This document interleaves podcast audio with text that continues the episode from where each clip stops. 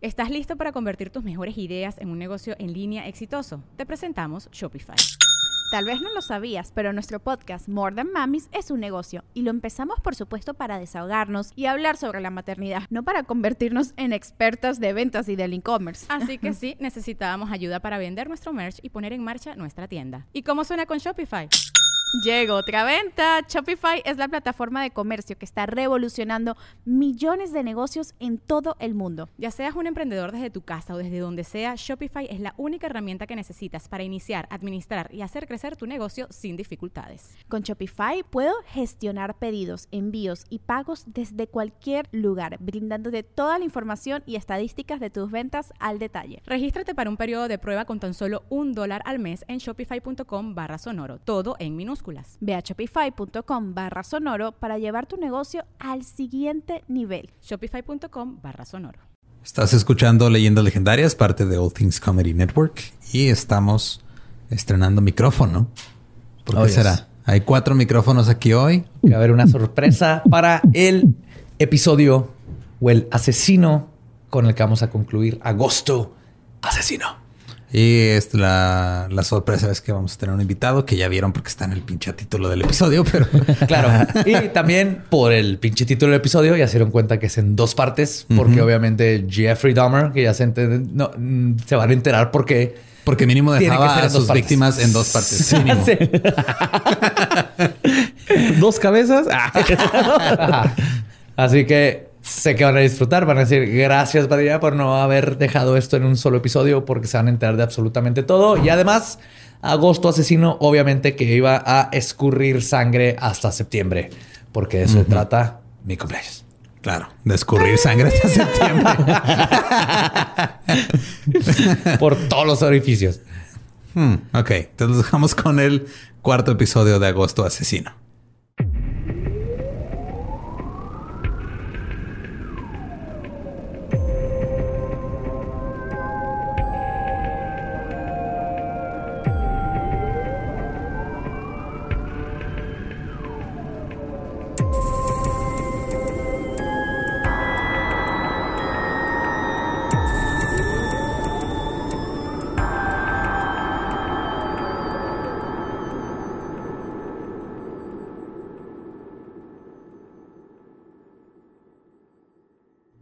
Bienvenidos a Leyendas Legendarias, el podcast en donde cada semana yo, José Antonio Badía, le contaré a Eduardo Espinosa, a Mario Capistrán y a un invitado especial casos de crimen real, fenómenos paranormales o eventos históricos tan peculiares, notorios y fantásticos que se ganaron el título de Leyendas Legendarias. Yes, es miércoles macabroso, diagonal, agosto asesino, hashtag.com, diagonal asp el punto org. Y como siempre, me acompaña a mi diestra Eduardo Espinosa. ¿Cómo estás? Eh, chido, ando con ganas de decirle a una mujer que no enseñe la pierna hoy. y fue mi culpa. Fue culpa de, fue culpa de Cacho que me regaló este, esta jersey en Monterrey. Sí, sí, a mí también me dio la mía, nomás que no la traigo porque tenía que usar esta camisa. Eh, a mi diestra, como siempre, Mario Capistrán. ¿A tu otra Estoy diestra? viéndole su carita bonita. A mi siniestra, perdón, siniestra. Eres el siniestro. Aquí ando. Bien. ¿Cómo están, Cacho, Gabe, Tania, Lolo, Joe? Y pues tuvimos la bondad, el privilegio de tener a nuestro primer invitado de las fechas y qué bueno que cayó justo en agosto asesino, directito de Monterrey, Cacho Cantú. Cacho Cantú. Muchas gracias. El privilegio es todo de ustedes. y ya empezando. No, fíjate que yo he visto los influencers de allá de Monterrey salen de viaje a recibir las vibras del mar y yo vine aquí a recibir las vibras de. Del de- mal. de Juárez. De- Ya, ya probaste el burrito de Winnie y no es albur, pero ya ¿qué tal? probé el burrito de Winnie, bendito Chris, me encantó. O sea, neta no lo esperaba, o sea, no sabía qué esperar. ¿Sabes? Solo sabía que era Winnie gracias a una comediante de, de Ciudad de México y su especial de Netflix. Este, pero ya lo probé y sabe muy parecido a un chili dog. Sí, está bien rico. Sí. Tiene sus frijolitos y el sabor. Si vienen, tienen que probar uno. Pues bueno, qué bueno que estás aquí, Cacho.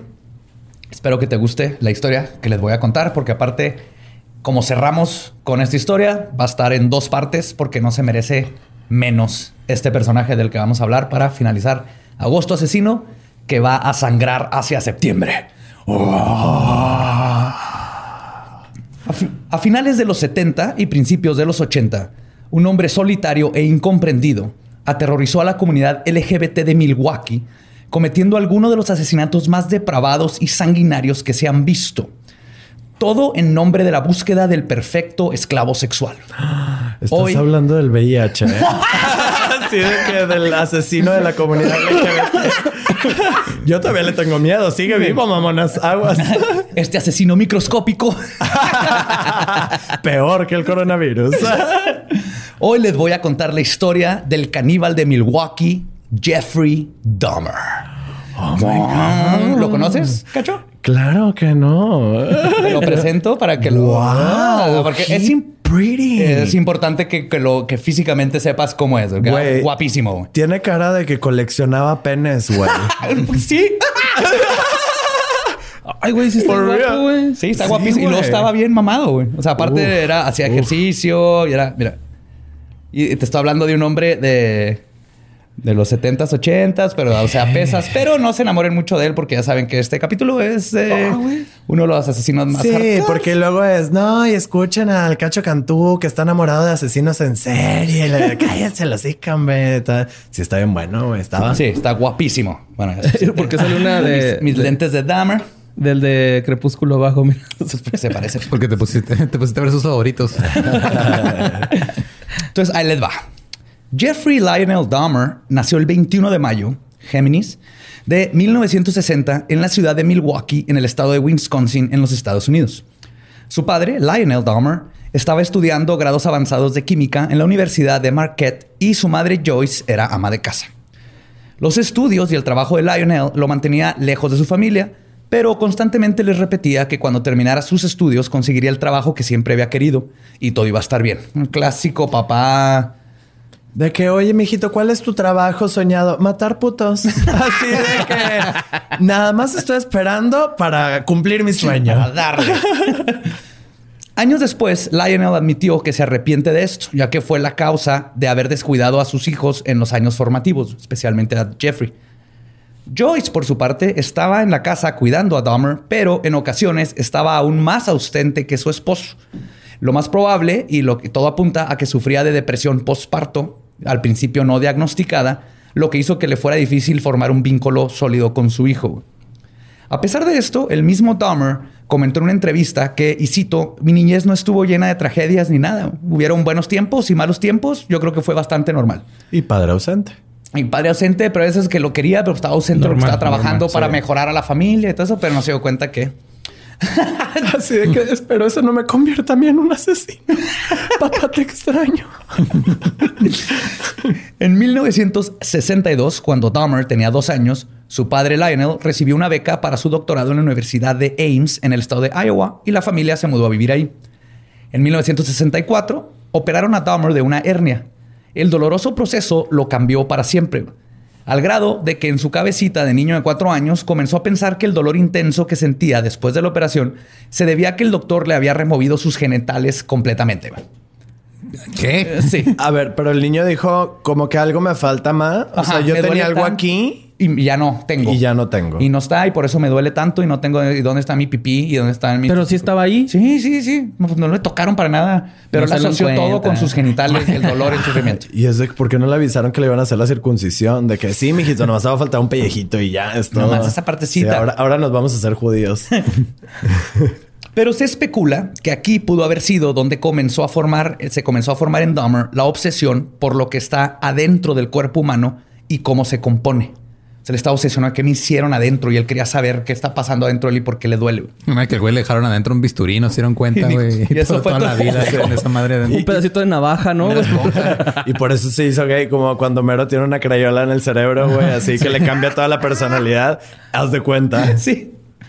En el 66, Lionel al fin logró su sueño y consiguió su doctorado, lo que le consiguió un puesto de tiempo completo en el campo académico. Y la familia Dahmer finalmente estaban económica y geográficamente estables. Se mudaron a la ciudad de Doylestown, en Ohio, y a finales de este año tuvieron a su segundo hijo, David Dahmer, lo que solo empeoró la depresión de Joyce. Porque estaba en Ohio.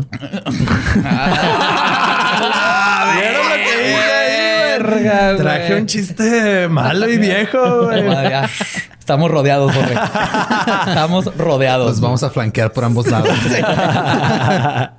Van a saber dónde llegó el chiste Me malo, siento güey. como colonia de, de chistes malos. güey. Al principio, la nueva bonanza parecía haber mejorado la relación de Joyce y Lionel, pero la verdad es que no eran compatibles y la depresión de Joyce, sin ser tratada, poco a poco fue cavando una herida entre los dos de la que no se recuperaron nunca. Como ya todos los macabrosos saben, muchos de los asesinos en serie comienzan a experimentar con el sadismo abusando de animales. Ok. Jeffrey, no exactamente. Jeffrey era especial y curioso en este rasgo de comportamiento de la triada McDonald. Que La triada McDonald es con los tres aspectos, ¿no? El, el de los asesinos. Sí, sí. Ujú. La experimentación de Dahmer con animales no se trataba de lastimarlos. Al contrario, en una ocasión rescató un halcón herido, le puso Dusty y lo cuidó hasta que lo pudo liberar. Cuidó tortugas, peces dorados desde que estaba chiquito. Amaba a los animales. Ay, bebé. Oh. Sí. Yo por eso de repente me, me escuchas maullar en las noches. Así como de que sea algún amante de animales. Ven, miau, miau, hijo de tu puta madre. La obsesión de Dahmer era con los animales ya muertos. Específicamente en su anatomía, que comenzó desde muy joven cuando descubrió los esqueletos de ratas abajo de la casa. Durante una cena familiar, Dahmer le preguntó a su papá qué pasaría si metía los huesos del pollo que se estaban comiendo en cloro. Lionel vio esto como una buena forma de desarrollar un interés académico por las ciencias en su hijo y se involucró en el hobby del mismo. Incluso le compró un kit de química y le enseñó cómo blanquear con cloro los huesos de los animales. Y formaron un vínculo padre-hijo muy bonito. Dahmer luego aplicaría las enseñanzas de su padre para blanquear con cloro los huesos de sus víctimas, pero hubo un father bonding ahí muy padre. padre. con su hijo. Sí, sí. Sí. Perfecto. Ahora, eh, todos los asesinos de los que he hablado les digo que este, tienen algo que ver porque yo desde prepa o secundaria cuando empecé a conocerlos. Dahmer en específico, y lo guardé al último para, porque es el que más, el, el- con el que más me traumé y el que más investigué back in the day, eh, porque me daba mucho miedo, porque yo hacía exactamente lo mismo, esto de los animalitos muertos y Eh, los, la cabecita. Acaban de hablar que se adelantó mi vuelo. Me voy a tener que retirar en este instante. Una disculpa. Sí, no, hay un chorro de cosas de Dahmer que cuando leía yo así de... estoy a otro golpe de la cabeza de que algo salga mal en mi vida, güey. Yo hacía lo mismo, me encantaban los animales muertos. Tenía un este exacto y los abría y sacaba los órganos y los puse así como en un, en un cartón con el nombre y los dibujaba. ¿Por qué? Pues porque quería Porque ver qué tenían adentro. Así de que... Porque era martes. científico. Listo. Sí, porque sus papás no le compraron el Game Boy que quería, güey. Entonces tuvo que encontrarse otra manera de. Era, era curiosidad. Todavía no existía Game Boy. Yo creo que el Game Boy y los, y los videojuegos me salvaron. Yo creo que fue el microornito el que querías, güey. Así de que incinerar ratas y la... No, nunca lastimarlos, todo lo contrario. Sí, ya muertas. Sí. Dahmer luego aplicaría, ah, perdón, este, con su kit de químicos, Dahmer formó un museo de lo macabro en la choza que estaba atrás de la casa, que estaba este, adornada de los cuerpos y huesos de animales que había coleccionado, que incluía un cementerio con pequeñas lápidas decoradas con cráneos y los nombres de los animalitos y todo. Yo tenía un cementerio de mis hámsters y mi que tuve con sus lapiditas y todo. Cada vez me pone más nervioso. Sí. Lolo, me puedo quedar en tu casa mejor. Ok. Te- no te puso a dormir enseguida los cráneos, ¿verdad? me puso a dormir entre él y... ya tengo más nervios. Pues hay un cráneo. donde están. Sí, o sea, me desperté en la noche y de repente lo vi encima de mí y dije yo, Badía, todo bien, así con un cuchillo. Sí, haciendo pan tostado con mermelada. encima de la gente. Montándole la mermelada en los pies a Cacho, ¿no? Para que llegara el pelito a la mermelada. Es para que no se te sube el muerto, cacho. Y que se te suba el muerto, que se te suba a día. que se te suba el Ya, vivo. Mira, que se suba vivo. Que se suba el vivo. su madre. Cuando llegó a la adolescencia, Dahmer entró a la preparatoria Revere en la ciudad de Bath, en Ohio. Era descrito como el típico rarito antisocial que era bien comportado, inteligente y llegó a estar en el equipo de tenis y en la banda de guerra de la escuela. Y sus tres cosas favoritas eran la materia de biología, donde podía diseccionar animales, eh, hacer bromas y pistear y pistear y pistear todo el día. Ok. Clásico de los biólogos. To- Todos los días llegaba a clases con por lo menos una pinta de alcohol o cerveza y se la acababa en- durante clases.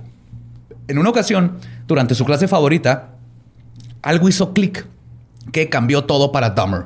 Y cito, En tercero de prepa estábamos diseccionando fetos de marranos. Me llevé partes a mi casa y me quedé con el esqueleto. Pude haber transformado esta obsesión en un hobby normal como la taxidermia, pero por alguna razón no lo hice. Me obsesioné con querer ver cómo eran los interiores de los animales. Era excitante. Se convirtió en una compulsión que luego cambió de animales a seres humanos.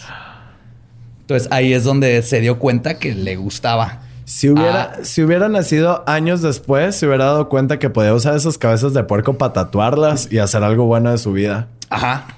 Pero... O como yo que me llevé una cabeza de un puerquito que me regalaron en una feria de ciencias de la escuela y el otro mundo creyó que hice un ritual satánico y tenía mis cráneos en la casa. ya Entonces- ven por qué el Dahmer es algo misterioso para mí. Porque Sí, les digo, No, sí, todos entendemos. O sea, ¿en dónde nos separamos, güey? El problema es que entendemos perfectamente, por eso estamos preocupados. Sí, o sea, casi no comentamos. Que, que- ¿Cuándo le va a tronar la tacha Badía? Solo estamos esperando eso. Dahmer comenzó a sentirse sexualmente estimulado cuando rebanaba y mutilaba los cadáveres de los animales en clase. Entonces nunca pudo conseguir trabajo de, sin- en el área de carnes frías de ningún De hecho, súper. este pendejo se hubiera metido ahí y le hubiera ido a tu madre, güey. Güey, imagínate. Ahí vas a sonar estar- todo, güey. Imagínate estar excitado mientras trabajas todo el tiempo, güey. Es el mejor trabajo del Ah, mundo. güey, claro. ¿Cuánto va a querer de jamón? ¿Cuántos gummies? Oiga, pero este ya está babosito, ¿no? Sí, a usted no le importa. Póntelo Yo bien. se lo parto, yo se lo parto. Présteme. Es la manteca de puerco.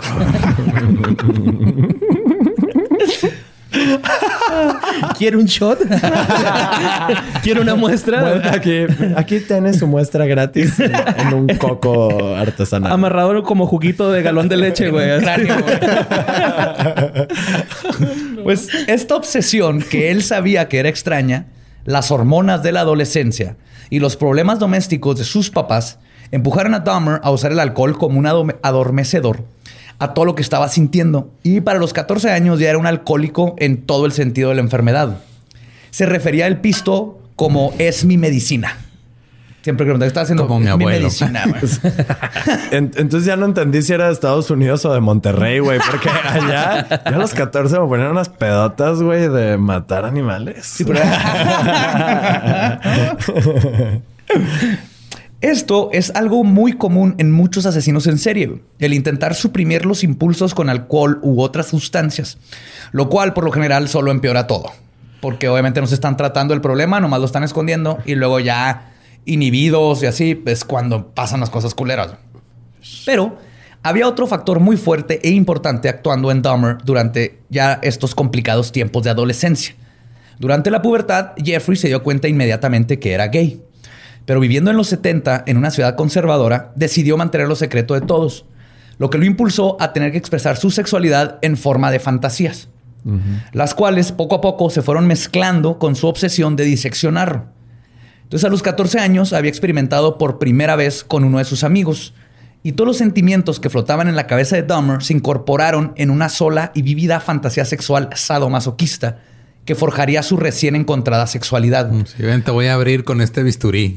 Sí, él, él dice que empezó a pensar en esas cosas inmediatamente. O sea, la primera vez que, que probó, que tuvo, este, hizo algo con su amigo, Ajá. su mente no fue de que, ay, qué padre, eso ya descubrió su sexualidad físicamente, y, pero Lolo lo asoció con cortar y mutilar Y y, con, con esos primeros sentimientos sexuales que sintió mutilando. Y aquí es donde te preguntas, ¿dónde estabas, Jordi Rosado? ¿Dónde estaba Cubole?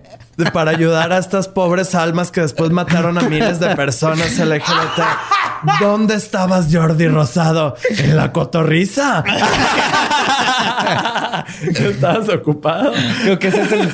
Tenemos que hacer una máquina del tiempo y mandar a Jordi a los 70 güey. para que salve todas estas almas. güey. Sí, güey. Yo aprendí mucho de Cubole, güey. ¿Qué huele con tu necesidad de eso- sodomizar a la gente que no conoces? Yo por eso ya no me la jalo en público. Desde, desde que leí Cubole. O desde que alguien dijo, eh, ¿qué huele? No le niegues eso al mundo, cacho. ¿Les molesta si fumo? Ahora, es importante denotar que la homosexualidad de Dahmer no tuvo nada que ver con su patología criminal.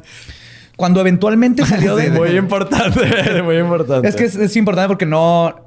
Él no era, por ejemplo, este... John este, Gacy. John Gacy, Ajá. él estaba reprimiendo su Sí. sexualidad y eso fue lo que lo impulsó a muchas Claro. cosas, ¿no? En, en el caso de Dahmer, no. De hecho, Dahmer no tuvo nada que ver con estos problemas. Cuando eventualmente salió del closet con su papá, él le dijo que por qué no le había dicho antes y lo apoyó, igual que su madre, que de cuando él le dijo, la mamá está trabajando ayudando en una clínica de enfermos de VIH. güey. Y su papá, ¿por qué no lo dijiste antes? Y yo dándote para blanquear huesos. güey. Nos pudimos haber divertido y no Sí, pudiste haber limado el hueso.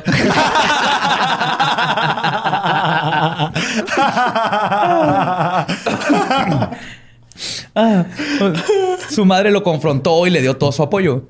Y obviamente existía la presión social, pero Dahmer no tenía sus fantasías oscuras o impulsos asesinos por su sexualidad. Y esta solo fungió como un determinante para el tipo de víctimas que escogía. De la misma manera que un asesino en serie heterosexual prefiere atacar mujeres. De las víctimas que escogía y él cogía. ¿no? Porque eh, había combinación de ambas. De ambas, exacto. Aún y con todas sus rarezas, Dahmer logró salir un poco de su introversión en prepa. Y lo logró gracias a su humor y su alcoholismo. Ok. ¡Yay! Ey, qué Los gays que tienen buen humor y son alcohólicos matan gente. Y hacen amigos. Sí. Como les contaba, hacer bromas era una de sus materias favoritas. Con animales. Y era- no, aquí todavía no. O sea, no hacía bromas con animales muertos. Ok. Pero era la forma en que él se podía expresar. Y al mismo tiempo era la única forma en la que sabía cómo interactuar con otras personas socialmente. Una de esas bromas, este, una de estas personas, perdón, que era su amigo, era Jeff Beckdorf, que es el autor de la novela gráfica My Friend Dahmer, que lo hicieron una película que está muy buena. Y él, él es mejor conocido como Durf. Su, su este, nombre. wow. Sí, güey. Oh, güey. Bienvenido. ¿Qué, qué- qué calidad de humor. claro que sí. Bienvenido. Pues, él conoció a Dahmer porque era su compañero de equipo en el laboratorio y lo describe como, y cito, otro chico tranquilo y dork. O sea, el para él siempre fue su amigo. De hecho, dicen que cuando, cuando le hablaron para decirle, oye, ¿viste lo que la- uno de la prepa con el que tú estuviste hizo estas atrocidades? Dice que no pensó en Dahmer. Primero pensó en otro güey. Ya, Así de... Dahmer era un rarito, pero jamás pensó que fuera a hacer lo que hizo.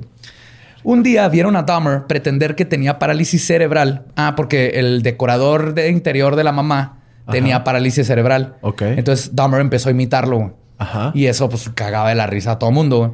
Y se Ah, hizo tan gracioso que lo invitaron a su grupo que se llama, se autollamaron The Jeffrey Dahmer Fan Club. Entonces eran como siete amigos con Jeffrey Dahmer. Y Dahmer se convirtió en el hazmerreír de la clica. güey. Imitaba a borregos, pretendía que le estaban dando ataques epilépticos al grado de que hacer Hipo. bromas. Sí, sí. No mames, Como- y luego, ¿en, en, qué parte le dieron su programa en multimedios? Otro, otro, otro lugar Sí. donde pudo haber escapado toda esta tensión. y Todavía no, se lo daban porque todavía no consumía cocaína. Entonces todavía no se ganaba su puesto en multimedios. y ya muerto Wow. quedé yo. Ya, regresando a Monterrey, muerto Ya. quedé. Pues al grado de que hacer estas bromas todo jackass se convirtió en, y cito, hacer un Dahmer. Ok. Así le decían, ah, ahí tira Dahmer. Ahí tira Dahmer. Y eran, pues, iba al mall y se tiraba en el piso y le hacía. Hay unas, hay unas personas, este, unos psicólogos que dicen que tal vez tenía algún tipo de Asperger, Ok. pero eh, todas esas como este, diagnosticar post y con alguien que no conocieron, nunca las tomo muy en cuenta porque es muy difícil si no conoces en persona. Sí. Pero sí era socialmente raro, güey. Tú lo ves parado, viste esa foto donde está en la playa, se Sí. para raro, güey, como muy recto y siempre muy tenso. Pero esta era la forma en que socializaba. No podía platicar normal con la gente, tenía que hacer reír y, no tenía una inhibición social. O sea, el vato se podía ir y hacerse el, el reír de un mall y le valía madre que toda la gente lo viera. En Jackass le hubiera ido a toda madre. Ajá. Si hubieran invitado, si hubiera nacido Johnny Knoxville en esa época, hubieran hecho. Hubieran sido compas. Qué bueno que dijiste el nombre de Johnny Knoxville porque estaba pensando en Jack Sparrow. Bien perdido, güey. Yo así el de Jack es Jack Sparrow. Bienvenidos a Jackass con ah, Capitán Jack Sparrow. Capitán Barbosa. Hoy el Capitán Barbosa y yo vamos a robar ese barco y bueno, conseguir ron. Y con I un am Jack enanito en tanga. Esa es la bola de cañón. Jack Sparrow. De hecho, en una ocasión fotobombeó todos los grupos escolares en las fotos del anuario. güey. O sea, se metía a esconde así que el grupo de ajedrez y se metía y se tomaba la foto, güey. Al grado que la escuela tuvo que manualmente borrar a Dahmer con marcadores de todas las fotos del anuario que salió, que estaba en el club de honores, club de chess, club de porristas, club de música. Se metió así en todos. Como buenas bromas, hizo buenas bromas, güey. Durante un viaje a Washington, DC, Dahmer llamó por teléfono y convenció al vicepresidente de Jimmy Carter, Walter Mondale, de que los recibiera, güey. Y the- recibió y ¿Cómo platic- chingados? Ah, porque él no le valía verga y habló y convenció a la secretaria y llegó él con sus amigos y se tomaron fotos y saludaron al vicepresidente. güey. Y a nivel Televisa, ¿quién vendría siendo ellos? Mm, Galilea Montijo. Como- Convenció a Galilea Montijo de ir a hoy. ah, Yo creo. De hecho, incluso lo convencieron de lanzarse como candidato a presidente de la prepa y consiguió más votos que todos los demás candidatos combinados. Y no hicieron ni madre. Así como nosotros que hicimos lo mismo, me lanzaron como candidato, salí vestido de gabardina como Manson con la de Beautiful People, dime speech, ganamos y lo único que hicimos fue una fiesta con un barril de cerveza que nos confiscó la escuela y luego ya no hicimos nada como, como sociedad de alumnos. Fue de que si no me vas a estar dejando ser yo mismo, chinga tu pito escuela. Si, pu- si anduviera pedo, podría cortar a este feto de borrego atrás de los edificios. Sí, voy a pelear por el derecho de poder descuartizar un cerdo atrás sin que digan que está haciendo un rito satánico. Y todo, ¡eh! Sí, ¡eh, vaya! Taquitos de puerco en la escuela diario. Este, en una broma con un presagio ominoso, llenaron los pasillos de cuerpos delineados como en las escenas de crimen. Toda la escuela cuando llegó estaba. ajá. Todo este aspecto de class clown, el, el- el payaso graciosito. el graciosito, El salón, sí. y tener un grupo de amigos fue importante para Dahmer en el sentido de poder controlar ciertos impulsos. Pero aún así, como él mismo dijo, y cito, desde los 14 o 15 comencé a obsesionarme con pensamientos de violencia entremezclados con el sexo. Y solo se fue poniendo peor y peor. Y, es- y estos pensamientos crecieron en paralelo a su vida de comediante. Fue durante la prepa que Dahmer se obsesionó con un hombre mayor a él que corría para hacer ejercicio, el cual veía casi a diario camino a la escuela. Sí, era un tipo, andaba sin camisa, con sus chorcitos Claro. setenteros, corriendo. Y. Dahmer, ese fue su primer crush, así de, oh my God. Ahora le llamamos cruising. Ahora cogemos con esos señores. Pues Dahmer comenzó a fraguar un plan basado en su fantasía de tener al hombre inconsciente y poder explorar su cuerpo como y cuánto tiempo quisiera. Al principio comenzó a esconderse solamente detrás de la maleza que colindaba con la orilla de la carretera por donde pasaba su crush y solo lo observaba. Hasta que un día decidió que cumpliría su fantasía y llevó un bat. Y estaba dispuesto a atacar al corredor. Por suerte, por alguna razón desconocida, el hombre no salió a correr ese día. No mames. Madre. Fue lo único que lo salvó, güey. Dahmer ya estaba ahí atrás con su bat. Cuando no llegó, pues fue así el walk of shame. Con sus tacones acá en la mano. ya maquillado, güey. Bien corrido, ¿va? Y aquí es donde te pregunto, eh, Badía, este, digo, no te pregunto, te digo, Dios existe. Es que hay cosas que Dios dices. no está muerto. Ah, Dios existe, pero le hace, le, le echa a unos y a otros, porque ahorita vas a ver que. Ahorita que sepas cómo estuvo en muchas cosas de Dahmer y que te vas a dar cuenta durante los dos episodios, luego vas a decir, pues si Dios existe, se me hace que quería mucho a Dahmer, güey. Mira, la gracia divina no le cae bien a todos, ¿sabes? O sea, pregúntale a los de África, se lo está llevando la chingada, güey. O sea, es como... Sí, no es, para todos. Escoge. No, no Sí, es para sí, todos. sí. No escoge.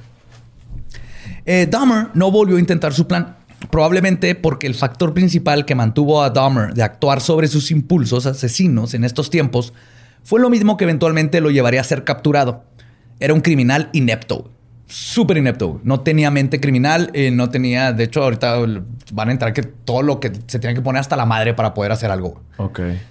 Y aunado a esto, en este tiempo aún vivía con sus papás porque le, y le hacía difícil poder secuestrar a alguien y llevarlo a la casa. Oh. Pero el destino cambiaría esto en muy poco tiempo. En 1978, todo se alineó para crear al monstruo que conocemos hoy. Lionel y Joyce deci- decidieron al fin terminar con el matrimonio. Lionel se mudó a un hotel, se mudó a un hotel y al poco tiempo Joyce decidió irse. Se mudió. Se mudió en un hotel. Se fue a un hotel y Joyce decidió irse con su familia y se llevó a David, al hermanito. Dejando a un adolescente preparatoriano, alcohólico, con problemas mentales, completamente solo por todo un verano en la casa familiar, sin ningún tipo de supervisación adulta, güey. ¿Y ese qué episodio de La Rosa de Guadalupe? Sí. Güey, ese es el sueño de todo adolescente, pero si eres un adolescente que ya estás trastornado, lo peor que puedes es dejarte solo con tus pensamientos. Durante el divorcio, Lionel y Joyce estaban peleando por la custodia de David, porque primero le dieron a David a la mamá, que obviamente tenía, ya en este tiempo estaba medicándose bien cabrón. Entonces la medicaron y los hizo adicta a las pastillas que la tenían adormecida. Estaba- Joyce estuvo súper mal. Entonces, obviamente, el papá dijo: No le pueden dar a David a la mamá. Y se están peleando por quién iba a ser. Eventualmente ganó el papá. Este, pero durante el proceso, ninguno de los dos le prestó atención a Dahmer. Nomás así como el otro ha de estar cuidando que mi hijo Sí, esté bien. de- vamos a pelear por el chiquito y, Ajá. Y el otro ya está que me lo des. Para ya no embarazarte, no necesitamos más hijos raros. ¿Sabes cómo, cómo, cómo se le dice? Este, me, me encanta este nombre. Es el condón católico. Sí, Ajá. sí, sí, sí. Así puedes tener sexo porque a. Dios nomás le importa el imen. Exacto, Sí. que lo puedes perder en un sube y baja. En una bicicleta, ajá. Diosito te lo está cuidando. Sí, o si ves muy intensamente un hámster también truena. Truena. Sí, no sé si sabían, pero aguas cuando vean Yo, intensamente yo hámsters. no me acuerdo cuándo fue. No sabes Cuando si viste intensamente un hámster y se te tronó el... No, cuando me tronó el. Cuando, sí, lo del hámster sí, pasa así. Para lidiar con esto, comenzó a tomar aún eh, más y a obsesionarse con sus fantasías, Jeffrey, que ahora se enfocaron en secuestrar a alguien este, que estuviera pidiendo un aventón y llevarlo a su casa. Bien súper así de, porque dijo, a huevo, si me encuentro a alguien pidiendo aventón, y eran los 70 me lo traigo. El 18 de junio de 1978, la voluntad de Dahmer se hizo realidad. güey. Puta madre. Ándale, güey. Magia caos. Ándale, güey. Logré meterlo, güey. Aplicó su pinche magia caos, güey. Regresando, pero ahí te vas a ver dónde está tu Dios ahora. A ver, Tú a ver, dime. tú dime, yo te digo. Regresando de comprar más alcohol, vio a Steven Hicks, un joven de 18 años que venía de regreso de un concierto de rock y estaba pidiendo aventón para regresar a Ohio a tiempo para el cumpleaños de su papá. Ese güey. Era como era un concierto de rock de Ride y a ver si llegó el cumple de mi jefe. Eran los Eran 70s, güey. güey. Yo lo. La tentación fue demasiado para Dahmer al ver no solo su fantasía sexual pidiéndole un aventón, sino que Hicks, un joven atractivo, no traía puesta su playera porque hace un chorro de calor, está así sudado, sus chorcitos setenteros pidiendo ride. Y Dahmer confesaría después que sintió una obsesión inmediata por el pecho del joven. Se le vio el pecho y dijo, lo quiero, tiene que ser mío. y ya después lo colgó en su pared, pero pues, sí, sí, sí. Se lo ponía de vez en cuando él. Así que, "Oh, ve mis pechos. Después. Y y de ahí salió la canción. Qué bellos son tus pechos de hombre. ¿Ves? ¿Ves? Cultura popular, hija. Ay, güey. Hicks no solo aceptó el aventón, sino que accedió a ir a tomarse unas cervezas y fumarse una- unos gallos a casa de Dahmer antes de seguir en el camino. Después de pistear por horas, Hicks le dijo a Dahmer que se tenía que ir. Y esto le rompió el corazón. Y cito, el tipo se quería ir, pero yo no quería que se fuera. Yo quería que se viniera.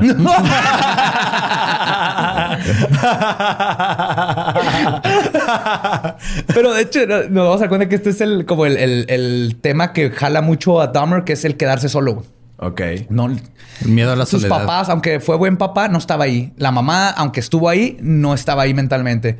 Este, no tenía amigos. Él, no- aunque era un hombre guapo y le- todo, no podía tener algo social. Entonces él no quería estar solo. Luego lo dejaron solo en la casa. O sea, vas a ver que es Sí, así era como algo que lo marcó. interna muy cabrona. Que le estaba tratando de llenar. Sí. Con Que- matar gente. Ajá. Sí, ok. Sí, ese último salto lógico así que no nos cuadra. Sí. Pero, Ah, no, claro. O sea, no se justifica, pero se nota que va detrás de, de su patología. Es parte de lo que lo mueve. Ajá, o sea, era un hombre gay solo porque no adoptó gatos, güey. Sí, yo mis papás se van de viaje o algo y es de que, yes, por fin podré fumar moto sin esconderme en el patio y ya. Saca así, no, voy a matar al vecino y voy a... Pero, pues le- cuando le dice que él no quería que se fuera, le dijo que lo llevaría, pero que tenía que recoger algo rápido en el sótano. Lo que recogió fue una pesa de 5 kilos, con la cual golpeó a Hicks en dos ocasiones en la cabeza. Cuando se dio cuenta que aún estaba vivo, Dahmer lo estranguló. Dentro de su estado de aura, que es este proceso de los asesinos serie cuando están en el, en el momento de la fantasía, que nomás Ajá. están en eso, procedió a desvestir a su víctima, acarició su cuerpo y luego se masturbó sobre él. Una vez que había eyaculado, el aura se disipó. Y Dahmer se dio cuenta por primera vez lo que, acababa de hacer, güey. Sí, que había matado a alguien ahí en su casa, güey. En pánico, se llevó el cuerpo y lo dejó en el entrepiso debajo de la casa. güey. Bien, este John Wayne Gacy. güey. Al día siguiente, regresó con un cuchillo. Primero le cortó los brazos, las piernas y la cabeza. Y pues ya Y luego, ¿qué cómo- le, y luego Güey. ¿qué le quedó? Yo con mi cuchillo bateo para cortar una cebolla y estaba monada acá, brazos y la Pues madre. tenía práctica, le sirvió sus clases de biología. güey. Eso Sí, sí, eso sí. Y finalmente le abrió el abdomen y por primera vez vio los adentros de una persona. güey. Y para él ahí fue así de... oh, era lo que quería, ¿no? O sea, como que sintió que él, sí, sí, esto me gusta. güey. Puso los órganos y miembros en diferentes bolsas de basura. ¿Tenía más de un miembro este güey? Pues cuatro. Dos piernas, dos brazos. Ah, No, no, extremidades. son extremidades. El Sí. miembro es el Miembros miembro. externos. Miembros viriles. ¿Te referías tú? Sí, El ajá. miembro, sí, sí, sí, era extremidades. Ay, güey, no, Ok. pues, Era con razón se obsesionó tanto con él. No. Sí, que un hombre de cuatro penes. El pulpito. Ajá. Sí. El pulpito. ¿Eres tú, Jordi Rosado, acaso? Es- Escríbeme si tienes cuatro penes. Puso las extremidades, perdón, en diferentes bolsas de basura que separó en diferentes puntos del entrepiso. En orgánico e inorgánico.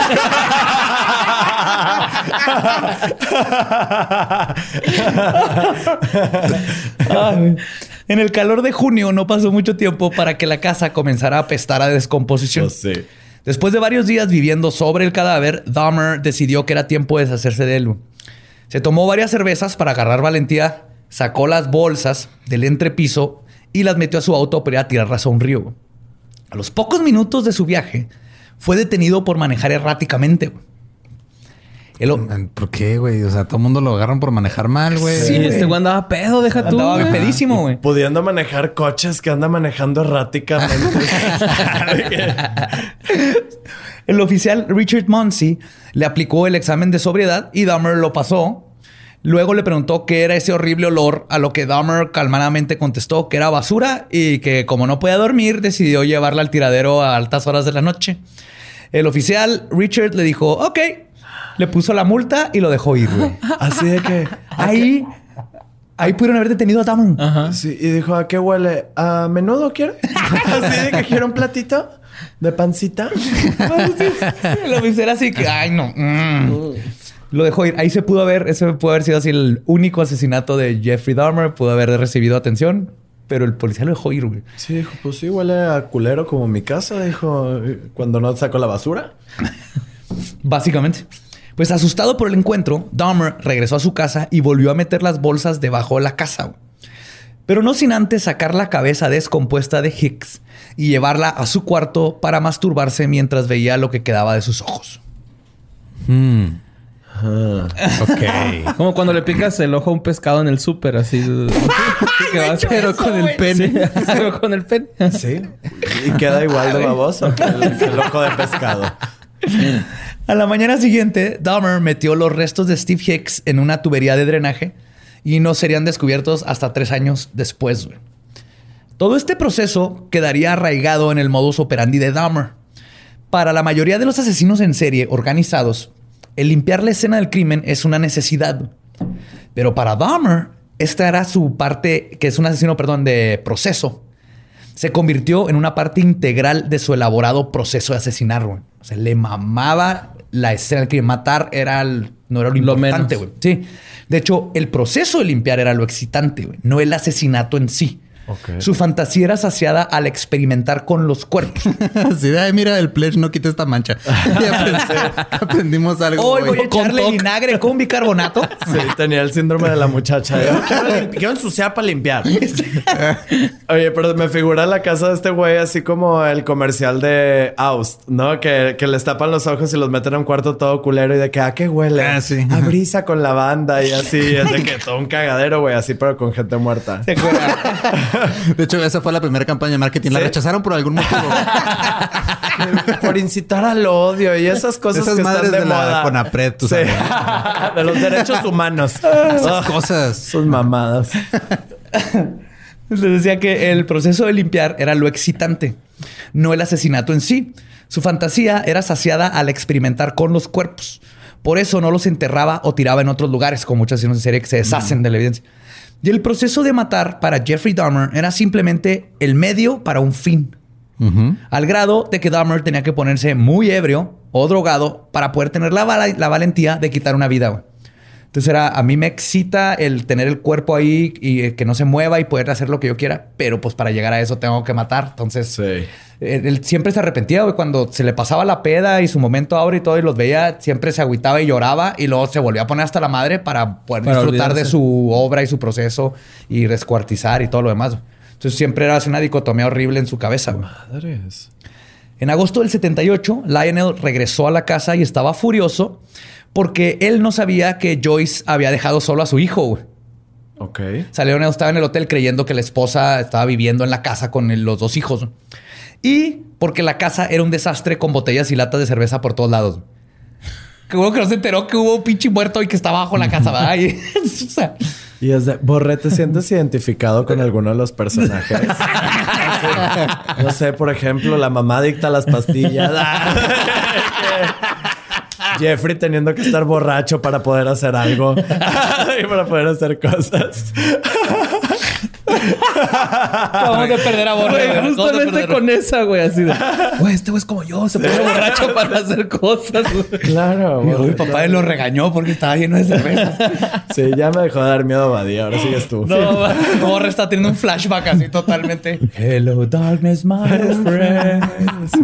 ¿De qué, qué hizo con el último cuerpo que dejé en el entrepaño de la casa? Pues intentando ponerle orden a la vida de su hijo, Lionel lo convenció de inscribirse a la Universidad del Estado de Ohio y le ofreció pagarle la colegiatura y su, estancia. Dahmer aceptó renuentemente y comenzó sus estudios universitarios en negocios en otoño. Curiosamente no se metió a biología ni nada, se metió a negocios. Y en otoño. La- ajá, sí. Güey. O sea, ¿empezó en otoño o era nada más como hacer negocios tres meses al año? Así se, se dedicó a organizar festivales. Sí, nada más. Solo en otoño porque no llueve. Y fiestas Así. de Halloween. sí. Entonces, entonces, ¿él inventó el Pumpkin Spice Latte o qué pedo? Yo creo que sí, es lo Es que el único negocio de otoño, güey. Los McRibs. Ah, sí, los extraño. güey. sí, güey, esa no es extraña. Ah. Sus compañeros de cuarto lo describen como un güey solitario que se la pasaba pedo y cantando I am the walrus. Toda la puta noche, güey. I am the wal- Le mamaba, ponía su disco de los Beatles y ahí estaba I am the walrus. Se le quitaban el disco y seguía cantando I am the walrus. Tenía hasta la madre a todo el mundo, güey. Se quedó en un bucle ahí viendo Le eso, mamaba, aparte tenía forma de chingar, güey.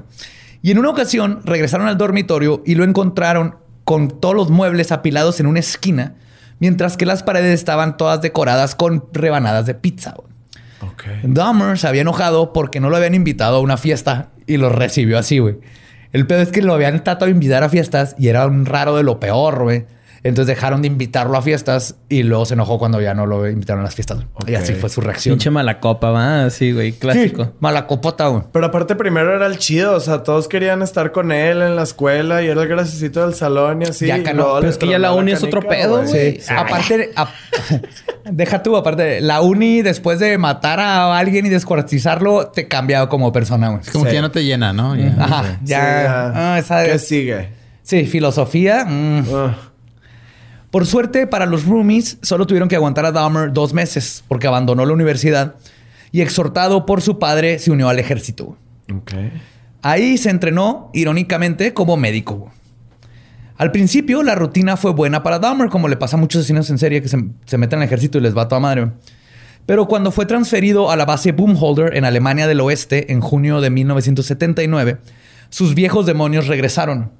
Comenzó a tomar de nuevo. Obviamente no estaba permitido el alcohol en la base, pero Dahmer había convertido un portafolio en su propio minibar, güey, que hasta traía un vaso y un mezclador de martinis, güey. Huevo. Yo ahí sí mis respetos. Sí, güey. eso es algo. Joe. Eso está bien badía. Sí, los martinis son bebidas de gays. Yo, yo conocí.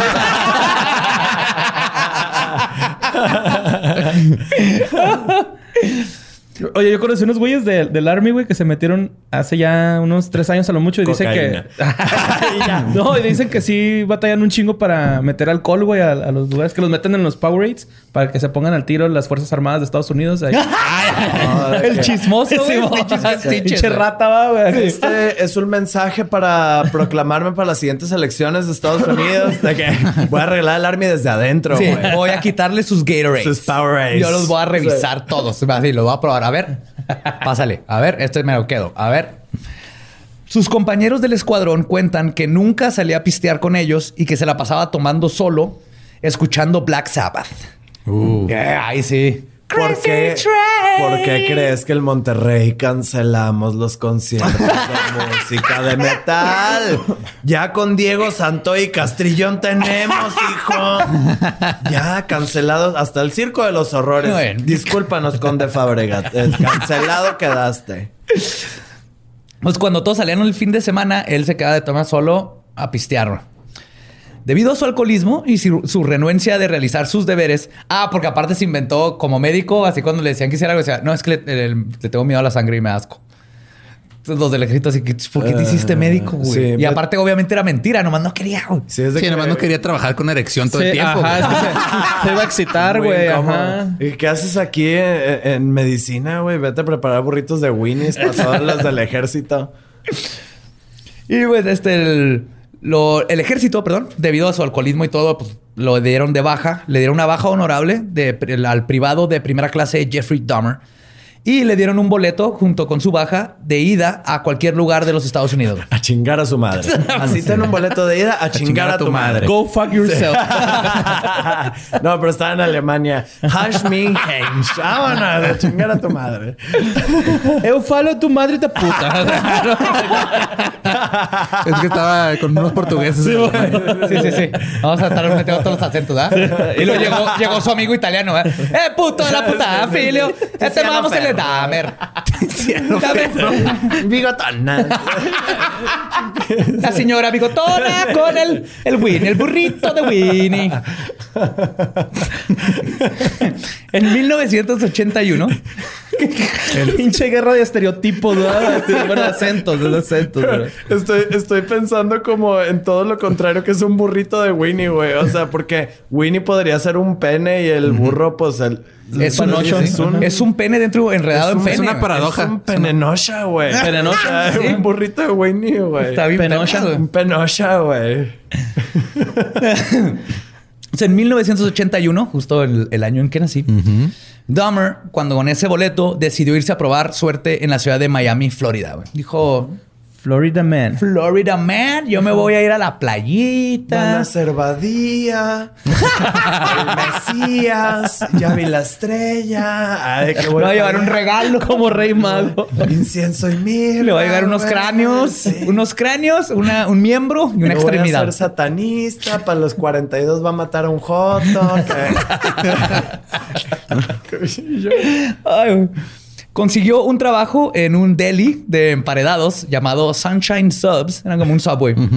Pero no duró mucho y fue despedido porque faltaba al trabajo. O cuando no faltaba, llegaba ebrio. ok. Cuando lo corrieron del motel donde se estaba quedando porque no tenía dinero, acampó por meses en la playa hasta que eventualmente sus padres lo convencieron de que regresara a Ohio. Sin muchas opciones, accedió y de las primeras cosas que hizo cuando regresó a casa, a su casa de la infancia, fue sacar lo que quedaba del cuerpo de Hicks, limpió los huesos y luego los trituró usando un martillo, un martillo grande, un sledgehammer. O sea, seguía ahí. Sí, ahí sigue el cuerpo. Y sus papás no decían qué mierda huele. No, pues ya estaban en un tubo, tal vez creían que era el drenaje, pero nunca dijeron qué mierda huele. Sí hay mucha, ¿cómo se llama cuando los papás no se dan cuenta que están haciendo sus hijos? Negligencia. Había mucha negligencia de parte de los padres Sí, si te das sí, cuenta, sí. güey. Sí, claro. Totalmente. Y mucho, y ahorita vamos a ver que la abuelita también. O sea, como que toda la familia sabía que algo andaba raro con Jeffrey, pero nadie se le ocurrió decir, todo bien, hijo. Sí, pero- Así de pelada, güey. pero ¿todo nos vale bien?" verga. Ajá. Sí. Y, era de esos de, no es que me valga verga, ay, estoy para ti, hijo, pero no estaban para él. ¿Sí me entiendes? Según ellos estaban haciendo las cosas bien y la neta no. La neta Oye, no. encontré un cráneo en el cuarto de Jeffrey. Es una etapa, déjalo, ¿no? Es, Es una etapa. fase. Es una etapa, fase, sí. se le va a pasar. Pregúntale a mi mamá. Sí. No se te pasó ahora, es un podcast al respecto. Gracias, mami. Entonces lo que hizo es que agarró los huesos, los trituró con un martillo, los hizo polvo, básicamente, casi. Y todo lo que quedó de los huesos. Qué línea de A la huesos. Paulina Rubio, güey. Ah, Quédate en causa si no quieres que te mate. De hecho, se fue a las orillas de... su- la casa de su infancia tenía un bosque muy grande atrás. Entonces se fue al bosque con, el, con los huesos y los esparció en las cercanías de la casa, girando como una especie de macabro aspersor de césped. O sea, se puso a dar vueltas así como ventana brillantina, güey. sí pasa. Ya se Pero- aventó aquí. There. Pero no sé si investigaste bien, Badía, porque justo ahí fue donde la China se perdió. Era el bosque de la China, güey. Ok, entonces el bosque era de una China, no era el bosque del país China. Es que siempre, siempre Sí, tuve no. conflicto con eso de No, niño, güey. Era el bosque de la China. Sí, porque la chinita se perdió. Se perdió. Ajá. Mm, ok. Y como eh, Estaba Jeffrey perdido, estaba perdido, se se, encontraron encontraron los La. China se perdió porque Dahmer se la comió. Exacto. Ahí está, ya, Ok. ya lo resolvimos. Es listo por completo. Pues Dahmer comenzó a buscar trabajo y ayudar en la casa. O por lo menos eso pensaba su padre. Imagínate la, la solicitud de empleo de Dahmer, así de que, eh, pues trabajé en un subway en Miami, güey. ¿Me corrieron por pedo? Sí, me corrieron En el ejército era médico, pero me daba miedo la sangre. y mejor hice, ¿cómo? Pe, pe- pe- penuchas. Penochas, penochas. y ya, a eso me dediqué toda la vida, a vender penochas. Inventé el- la, el- la brillantina de hueso. Y ya, bueno. Prueba, pero esto va a estar impre- impresionante. Cuando pegue, eh, todo el mundo va a ponerse huesos. Este, por lo menos su padre pensaba que estaba haciendo esto. En realidad se la pasaba pisteando en parques o bares y eventualmente lo arrestaron por intoxicación pública y lo multaron con 60 dólares. Y Lionel decidió que esta era la gota que había derramado el vaso. Su hijo necesitaba amarrarse el cinturón y controlar su vida. Así que lo mandó a vivir al sótano de su abuelita, Catherine Dahmer, en la ciudad de West Alice, en Wisconsin, en diciembre del 81. ¿Por Estoy har- ya estoy harto de que seas mi problema. Vete con tu abuela. Básicamente, güey, Igual que Domer, sus problemas los mandaba para el sótano, ¿no? Era de familia, güey. Es de familia, güey. Irónicamente, sí. Güey, e históricamente está comprobado. Tienes un hijo que no quieres, mándalo con sus tíos como Harry Potter, así que viva bajo unas escaleras. De hecho, yo cuando leía Como el anuncio de Dahmer- Coppel, güey, que está saliendo, ¿no? En YouTube. Que una señora agarra a dos este, sobrinos suyos. ¿No lo han visto? No. Ah, Obviamente tienen no, premium, porque no Tienen estamos premium. siguiendo la historia. Sí, Ajá. Sí, mo. Entonces nos tienes que contar cómo que el... O tenemos pues, que subir que- el sueldo porque papá YouTube premium. o le tenemos que enseñar a picarle skip, eh, skip ad.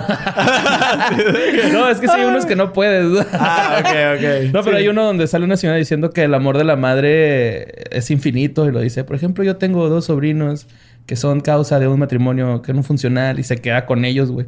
Entonces, en México pasa mucho, güey. ¿Qué te quiere vender Coppel con ese anuncio? Que vayas y empeñes a los niños que te dejaron. Así de que, ay, mira, dame un crédito de Coppel y ten un niño. Así, haz lo que quieras con él. Ay, No no, sé, ay, nada ay, más ay, no, aplica mi los hija va a Coppels hacer de otro. allá de Puerto Vallarta, ¿no? Lo de... de que se trata de menores. Verga, güey. Sí te pasaste de verga. Pero, pero felicidades. de eso se trata esto. Es una Sí. crítica social. Exacto. Hay que cuestionarlo todo. Sí, güey. ¿Dónde estabas, Jordi Rosado? ¿Dónde estás? Pues creyendo que al estar cerca de la abuela le ayudaría y al mismo tiempo él podría ayudarle a la abuela, los padres de Dahmer se sintieron como que ya lo habían mandado por el camino correcto y se volvieron a olvidar de él. Y al principio Dahmer parecía que estaba cambiando su vida. Los primeros meses de estadía en sus nuevos aposentos le sentaron bien. Consiguió un trabajo como flebotomista en un banco de sangre y plasma. Es el que te saca sangre. Sí, sangre. Talecris. Sí, de donde... Talecris. Gracias, Talecris, por darme tanto dinero en mucho tiempo. Sí, yo también Es que aquí donaba eh, plasma. eh, cruzamos la frontera para donar plasma, que es vender plasma por Te 40 pagan dólares. 60. Mira mis venas. 60 la 60 primera. y 40 Ahí tengo un hoyo. Yo pensé que eran de heroína. Ah, es porque eres una heroína. Salvas gente con plasma. Así es. Sí. Se los vendía a 30 dólares y ellos le sacan como 2 mil dólares. Ajá, pero pues tú sacabas para la peda, güey. ¿Y Sí. por cuánto tiempo tienes que estar limpio para ir a hacer eso? No, pues Ellos lo filtran y te avisan si de plano está muy mal, te dicen que no. Por eso sé que es pura mamada cuando aquí en México te dicen que dones sangre, pero no puedes tener tatuajes, ni aretes, ni haber tenido sexo, ni así. Allá pues tú vas, te hacen preguntas para si les dices me acabo de tatuar o todo, nomás lo ponen para darle el chequeo extra Ah, de que puedes estar en riesgo porque te tatuaste, pero te están pagando y aún así te aceptan crudo, Ajá. como estés, y te dan de comer siempre. Legalmente no te pueden dejar de ir si no has comido, entonces ahí te tienen pizza y todo, está bien chingón, y te pagan. Y si llegas así crudo, güey, o con la sangre llena de grasa, te mandan a caminar un ratito y luego ya regresas. a- ¿No? ¿Y, y qué pasa si llegas gay? Porque en México no puedes donar sangre. No pasa nada, a ellos no les importa. Ya no pasa nada, no. Porque maneras ellos van a revisar la sangre y, y, este, el- toda, güey. Aunque llegues y digas, no tengo tatuajes, no soy gay, no he hecho nada, todas maneras la van a revisar por seguridad. Entonces no Sí, importa. no sé si. Primer allá- mundo se llama. Aquí en Juárez se dijo gente. Entiendo, entiendo. Ya, Y ya. eso es para que te paguen para donar, donar plasma. Aquí en México, cuando quieres donar plasma para un amigo que lo atropellaron, ah, no, trae tatuajes o eres gay o traes el pelo muy largo, quítate las patillas. Verga, yo- ya no puedes domar sangre. Pues ahí en el, en el banco de sangre, una, en una ocasión se robó una de las muestras, la cual se intentó beber, pero se dio cuenta que no le gustaba el sabor de la sangre. Entonces no se convirtió en un vampirito como Richard Chase. Ok. Como era común, eventualmente su alcoholismo lo alcanzó y lo despidieron del banco de sangre. Esta vez no porque faltara su trabajo, sino porque siempre que llegaba estaba increíblemente ebrio o increíblemente crudo. Una de las dos, güey. No había punto medio. Tiempo después de ser despedido, compró una Magnum 357 para, y cito, practicar tiro y defensa propia. Ah, yo pensé que la que trae almendra. Una Magnum 357 con almendra. De gelato, ni siquiera de nieve, ¿va? de gelato. Italiano. Bigotón. Italiano. Una La La Magnum. Magnum bigotón. Ahora sí con grasa de Molto puerco. fría di Holanda. Yo mi lopo en mi bocchi. Violandito del tiempi. Chingados está pasando. Yolanda Andrade. Ana se llama Yolanda. Aquí sí, por suerte, después de comprar la pistola, su papá se enteró y se la quitó porque estaba preocupado que un alcohólico como su hijo tuviera un arma de fuego. El 7 de agosto del 82 decidió visitar la feria estatal de la ciudad de Milwaukee, que estaba celebrando a unas cuadras de la casa de su abuela. Era un festival celebrando la rica cultura alemana y polaca de la ciudad, y eso significaba que había copiosas cantidades de cerveza. Obviamente. Increíblemente intoxicado, Dahmer tuvo la brillante idea de bajarse los pantalones enfrente de una multitud de mujeres y niños y comenzar a mear. Esto le ganó que lo arrestaran por su primer crimen sexual. Pero al fin solo le pusieron cargos por intoxicación pública y conducta desordenada y tuvo que pagar una multa de 50 dólares. Qué pata, güey. Eso pasa en Pal Norte diario. Y la verga, o sea, es de que todo Yo una bien. vez oriné a una persona en Pal Norte, güey, de hecho. Sí, yo No, no pensaba ir a los baños, güey. Estaba en una banda que me gustaba mucho y oriné ahí y la chava se volteó, pero yo tenía mi mochila así enfrente y subí mis bracitos y empecé a aventar así chisguetes, güey. y luego ya se, como que se cambió de lugar y grité perdón. Y ya. Y aquí, Ya, es, qué bueno que perdón. aquí es donde agradezco los accesos a los VIP, güey. Sacas de que tiene clima el baño y la verga, no gente mirándote atrás. Sí, güey, no tienes idea de lo Perdona que a hay, güey. esa regia que oriné. Una, una disculpa. en Porter, sorry, neta. Y vas a ver perfectamente quién fue este güey cuando dijiste Porter, güey. Ya va a ser. ¡Fue ese pendejo! Así, tú fuiste la marrana. Sorry. Este nuevo encuentro con la policía lo asustó lo suficiente para que comenzara un periodo de dos años de sobriedad. No total, pero le bajó bastante a su Que ese es un libro de Gabriel García Márquez, ¿no? Me Este, tramparon me- exponiéndome enfrente de niños y entonces dejé de pistear. Dos Sí, años de Es la sobriedad. secuela de 100 años de Sí, sí. Son dos años de sobriedad. Y tratando de hacer algo por las crecientes fantasías que crecían en él, decidió erróneamente acudir a rezar y leer la Biblia para intentar suprimirlas. Este camino religioso solo le trajo una nueva serie de problemas. Comenzó por primera vez a sentir culpa por su homosexualidad. Lo que lo hizo que se reprimiera y que sus fantasías se solidificaran aún más. Irónicamente, mientras intentaba salvar su alma con la Biblia, al mismo tiempo estaba fantaseando cada vez más y más, pensando en cadáveres de hombres, al grado de que se masturbaba hasta cuatro veces al día mínimo, perdido en sus macabras fantasías. Ah, récord, ¿eh? Y, y qué mejor lugar que estar excitado por cadáveres de hombres que ver ahí a, a la cruz así. Yo- hay, hay algunas donde está mamadísimo Jesús en la Sí. cruz y no sabes por qué. Algunas, todas, porque inventó No. CrossFit Jesús. güey. Nah, pero hay unas el CrossFit, cuando cargó su cruz, era el Sí. que fue el primer CrossFit. Todo el mundo sabe eso. Sí, de que carga cualquier cosa. Así de que, y ya es CrossFit. Jesús, Sí. pero el original era con la cruz. Nah, pero si hay unos donde sí se lo estoy dando la verga. Siempre está. siempre- No, pero Dahmer eso era exactamente lo que quería. Sí. Esto lo llevó a una solución temporal que funcionó mil veces mejor que las sagradas escrituras para calmar sus impulsos. En 1984, mientras deambulaba por una calle, vio la solución a sus problemas. Un maniquí en una tienda. Se enamoró de su cara. güey. No mames, de ser la película. El maniquí era lo que siempre había querido, güey. Un reflejo, reflejo perfecto de su comportamiento patológico. Un amante justo como le gustaba. Inmóvil. güey. Y el vato así de que... ¿Qué onda, Pascualita? ¿Cómo estás? Y Pascualita con los ojitos.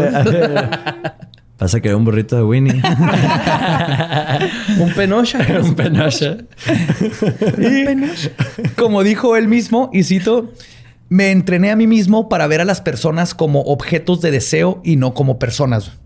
Entonces, ese maniquí era como algo que, algo que le iba a funcionar. Así que Dahmer teorizó que eso le podría ayudar a saciar sus necesidades. Así que entró a la tienda, se escondió hasta que cerraron, luego secuestró el maniquí metiéndole una bolsa de dormir y se lo llevó a su casa. Pasó semanas experimentando con su nuevo boy toy. güey. Como Bigfoot, ¿no? Bigfoot también agarró un güey así. Ah, sí, Hugo se lo llevó, pero Dahmer se llevó un batito de plástico. Él, él platicaba con él, lo vestía, lo maquillaba, güey, lo desvestía y pues se venía arriba de él. Era lo que más le encantaba, venirse arriba de él. Eso lo haces con un Ken, tenía un Ken. Tamaño real. Tamaño Tamaño real. real. Y sin agujeros. Sí. Bueno, que no Pues ni tenía pene. No, no, tenía pene. Trae calzón, ¿no? No, igual que Barbie, trae como marcada una línea, pero no Trae tiene pene. marcada una línea, sí, no tiene pene.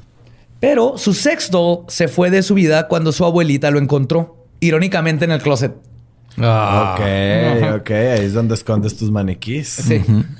Y Dahmer decidió deshacerse de su maniquí, no porque la abuela le dijera algo, la abuela también estaba, sabía que su nieto era gay y no, no había ningún problema. De hecho, este nunca lo cuestionó. Se deshizo de él porque sintió tanta vergüenza que decidió que lo mejor era terminar con la relación. Entonces le dio más bien vergüenza Lo que la abuelita. Lo, él lo cortó. y se- el maniquí. así. Literal. Literal, ¿ah? Sí, sí, sí. Dijo, te voy a blanquear tus huesos Sí. en cloro. Y lo deshizo. Sí, tenemos que hablar. Sí. ¿Es en serio? No, no me vas a contestar. ¿Estás tan serio, Simo? Estaría con madre que sacara una película así, güey, de un vato que se enamora de un maniquí. Sí, ya. Sí, hay Ya una- existe. Ya dije, pero era, ajá, pero era maniquí que se convertía en mujer. Pero pues con que saquen maniquí luna, 2, que sea Dahmer con así. el maniquí. Ah. Ajá, o sea, sí era un maniquí que eh, tenía vida de repente. Era como Toy Story para adultos. Era un maniquí que le mordió a un ser humano y entonces en la luna llena se convertía en ser humano. ok, que, que- Crepúsculo 6. Güey, hay una canción de un vato súper setentera, güey, que se llama Sandro de América. Ah, Sandro, Sí, ¿cómo no? Que se enamoró del maniquí. Hay una canción Ah, de pues eso. Dahmer debe haber inspirado. Este momento de su vida fue relativamente bueno para Dahmer. Había dejado de pistear un tanto, consiguió un trabajo en la fábrica de chocolates, Ambrosia. Con Charlie. Sí. Jeffrey Dahmer. Jeffrey Dahmer. Jeffrey Dahmer. Jeffrey Dahmer. Desmembrando conejitos de chocolate, güey. Ay, ese Chocolates anatómicamente correctos, güey.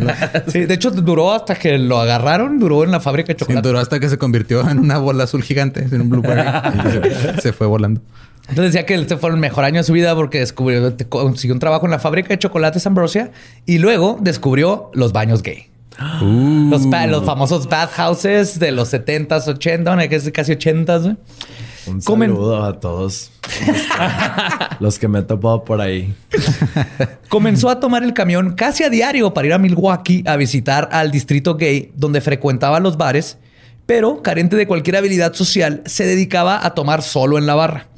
Y luego decidía regresar a casa ya hasta su madre de borracho. Pero cuando lo hacía, frotaba sus genitales contra el cuerpo de hombres que se topaba en la calle. Algo que se conoce, palabra nueva, como froteurismo. Froteurismo. Como el frotage, froteurismo, como nueva con frotage. Uh, Para nuestros escuchas, güey. fronterismo, güey. Yo lo practico desde que tengo 12. ¿Qué? En la- en la cooperativa de la secundaria, bien, Con un primo, todo ¿Qué bien. O sea, era Ah. entre familia, todo bien. Él iba a un sauna llamado Club Baths, el club baños. Era otro de los lugares que le encantaba frecuentar y este espacio se convertiría en su primer coto de casa. güey. Ok. Club Baths tenía un bar, café, televisiones, sauna, jacuzzi, lounge, cuartos privados, Obvio. obviamente. Ah, no mames, güey. Está en vergas, güey. Güey, está verguísima, güey. O sea, no he ido a ese. Investígame si sigue abierto. Pero- Tiene, tiene así una fuente lubricante, güey, y una biblioteca con los clásicos de... Una fuente de lubricante. Es que es Y increíble, llegas y güey. mojas tu brocheta. Güey. ¡Tu broche! Sí, ¿no? Güey, esos lugares son como Disney gay, Disgay, ¿sabes? O sea, Disgaylandia. Disgaylandia, güey. O sea, es de que tú puedes estar en bolas, güey, pidiéndote unos clamatos en una barra y después decir, tú, Joto, me gustas, ven. Y, y vas a un cuarto Buffet. privado. Y es más, ni siquiera tienes que ir al cuarto privado, puede ser ahí mismo. ¿Sacas? Pero. tiene- no pierdas si tiempo, tienes- Usted mismo sacas. No, y pero si, metes y si tienes pudor. Sí. Y hay columpios y la verga, güey. Ah, Sí, no, verga, hay un chingo. columpios de- sexuales, no columpio de No, sí, columpios quinceañera. sexuales, no, columpios sexuales, Yo me imaginaba sí. así en bolas. En el, de hecho, me gusta más la idea de estar en bolas en un columpio yéndole de quinceañera. Fíjate, Pone que en un columpio sí, en un sub y baja no. Ahí sí me daría miedo. ah, sí. Porque se te rompe No, el yo, yo- yo llegué a putazos horribles. Era el clásico que tu amigo brincaba y luego te ponías un putazo. en los Esos güeyes que hacían esa mamá, váyanse a la verga, Sí, güey. si tú neta. fuiste una de esas personas, Vete una a la persona verga, persona. güey. No, a mí sí y me arrepiéntete y háblale. Y vete a la verga, güey. Güey, neta. es que no, cuando caes, güey, y se siente la vibración del tubo, güey. así- Así no, pero el Sí, problema eso era está cuando chido. Y luego yo gordito se iba para arriba y lo tiras para enfrente y te pegas con el manubrio en los Es huevos y luego cierto. te soltaban y Tú me estás describiendo el paraíso. o sea, eso era cómo me di cuenta que yo era gay, ¿sabes? O sea, Ay, güey. Bueno, pues todo esto hermoso del, del Club Pats, güey, obviamente Dahmer lo desaprovechó por completo porque era un inadaptado social. Cuando lograba ligar, su necesidad de tener control total lo llevaba a molestarse cuando se le pedía cualquier reciprocidad. ok. Él, él quería a alguien que no hablara, Que no, no se moviera, nada. que no hiciera nada, güey. Así que decidió... senador regio. Ah, ya te entiendo. Un saludo para Samuel. Este, muerta voy a quedar. Es que como ya dije lo de la cocaína y multimedios. Ya. Pues ya me vale verga todo. Ya el otro son extras, Sí. Eh, Al rato que trabaja en multimedios, yo les digo que no. Así que Dahmer decidió que la mejor manera de conseguir lo que quería era usando Halcyon o Trisolam, que es un medicamento hipnótico que favorece el sueño y generalmente se usa para el tratamiento de pacientes con insomnio. Mm, De hecho, Dahmer convenció a su doctor de que se lo recetara e inmediatamente comentó, comenzó a intentar drogar a los que visitaban a Club Bats. Y el doctor se lo, o sea, iba dos veces a la semana por su prescripción y el doctor le seguía llenando, así que órale, toma, Simón, Simón. Le- también el doctor le valió verga, güey.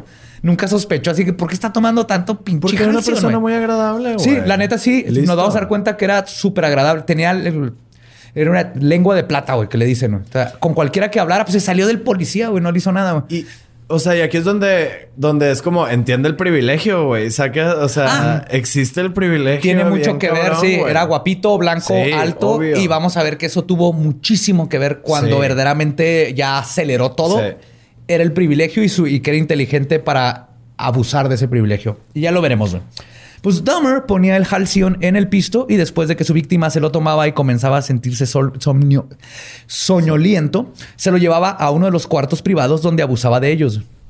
No pasó mucho tiempo en que los comensales lo reportaran, pero no fue hasta que se le pasó la mano y le ocasionó una sobredosis a una de sus víctimas No, que lo dejó en coma, que el Club Bats le retiró su Uf, y lo- y lo membresía, dejó güey. en coma y este güey se excitó más. Dijo, ahora sí de Sí. plano va a durar dormido unos días. ¿Eh? No, es que lo, o sea, lo abusó de él y luego lo dejó y después nunca despertó. O sea, Ah, lo dejó en coma de esta verga. de usted. Sacas coma. ¡Ey, despierta! Oye, hay que ser respetuosos también cuando hablan, al ¿no? chile está bien pendejo, güey. Porque, o sea, neta, güey. Este, la gente de la comunidad, güey. Somos bien chilos, güey. Sacas. Entonces es de que, oye, ¿sabes qué? A mí me prende que te hagas el muerto. Y es de que, va, va, va, va, va, va, va, nada más. Va a haber alguien verga, que le guste, sí. Claro, no Pero es que. Dahmer no, eh, no podía hacer eso. O sea, Es no que no podía socializaba, decirlo, ¿no? ¿no? No socializaba. Ya. Por eso, por eso dicen que tal vez tenía Asperger's o algo que de plano no podía, güey. O sea, era un vato así como. ¿Qué Tieso. pedo? Y tú le podías decir, oye, güey, a mí me encanta hacerme el muerto y que me hagas lo que quieras. Y va a ser así como que, ah, ok. Y de todas maneras te iba a drogar, güey, porque no, no podía, güey. O sea, yo gracias a esta historia lo que estoy aprendiendo es que si alguien me dice que vamos a matar, le voy a decir, ok, pero déjame vivo. o sea, es lo único que te pido. Después de esto, Dahmer cambió su coto de cacería al Bar Club 219, el Club 219 se llamaba. Donde usando la misma técnica drogaba a hombres para luego llevarlos a un motel donde los manoseaba, luego eyaculaba sobre su pecho y finalmente le gustó del pecho de ellos. Sí. Y luego le gustaba poner su oído ah, también en el pecho para escuchar sus órganos internos. Para escuchar los todo. espermas ahí confundidos porque no están donde deben estar. ¿dónde está el? Estamos perdidas. perdidas.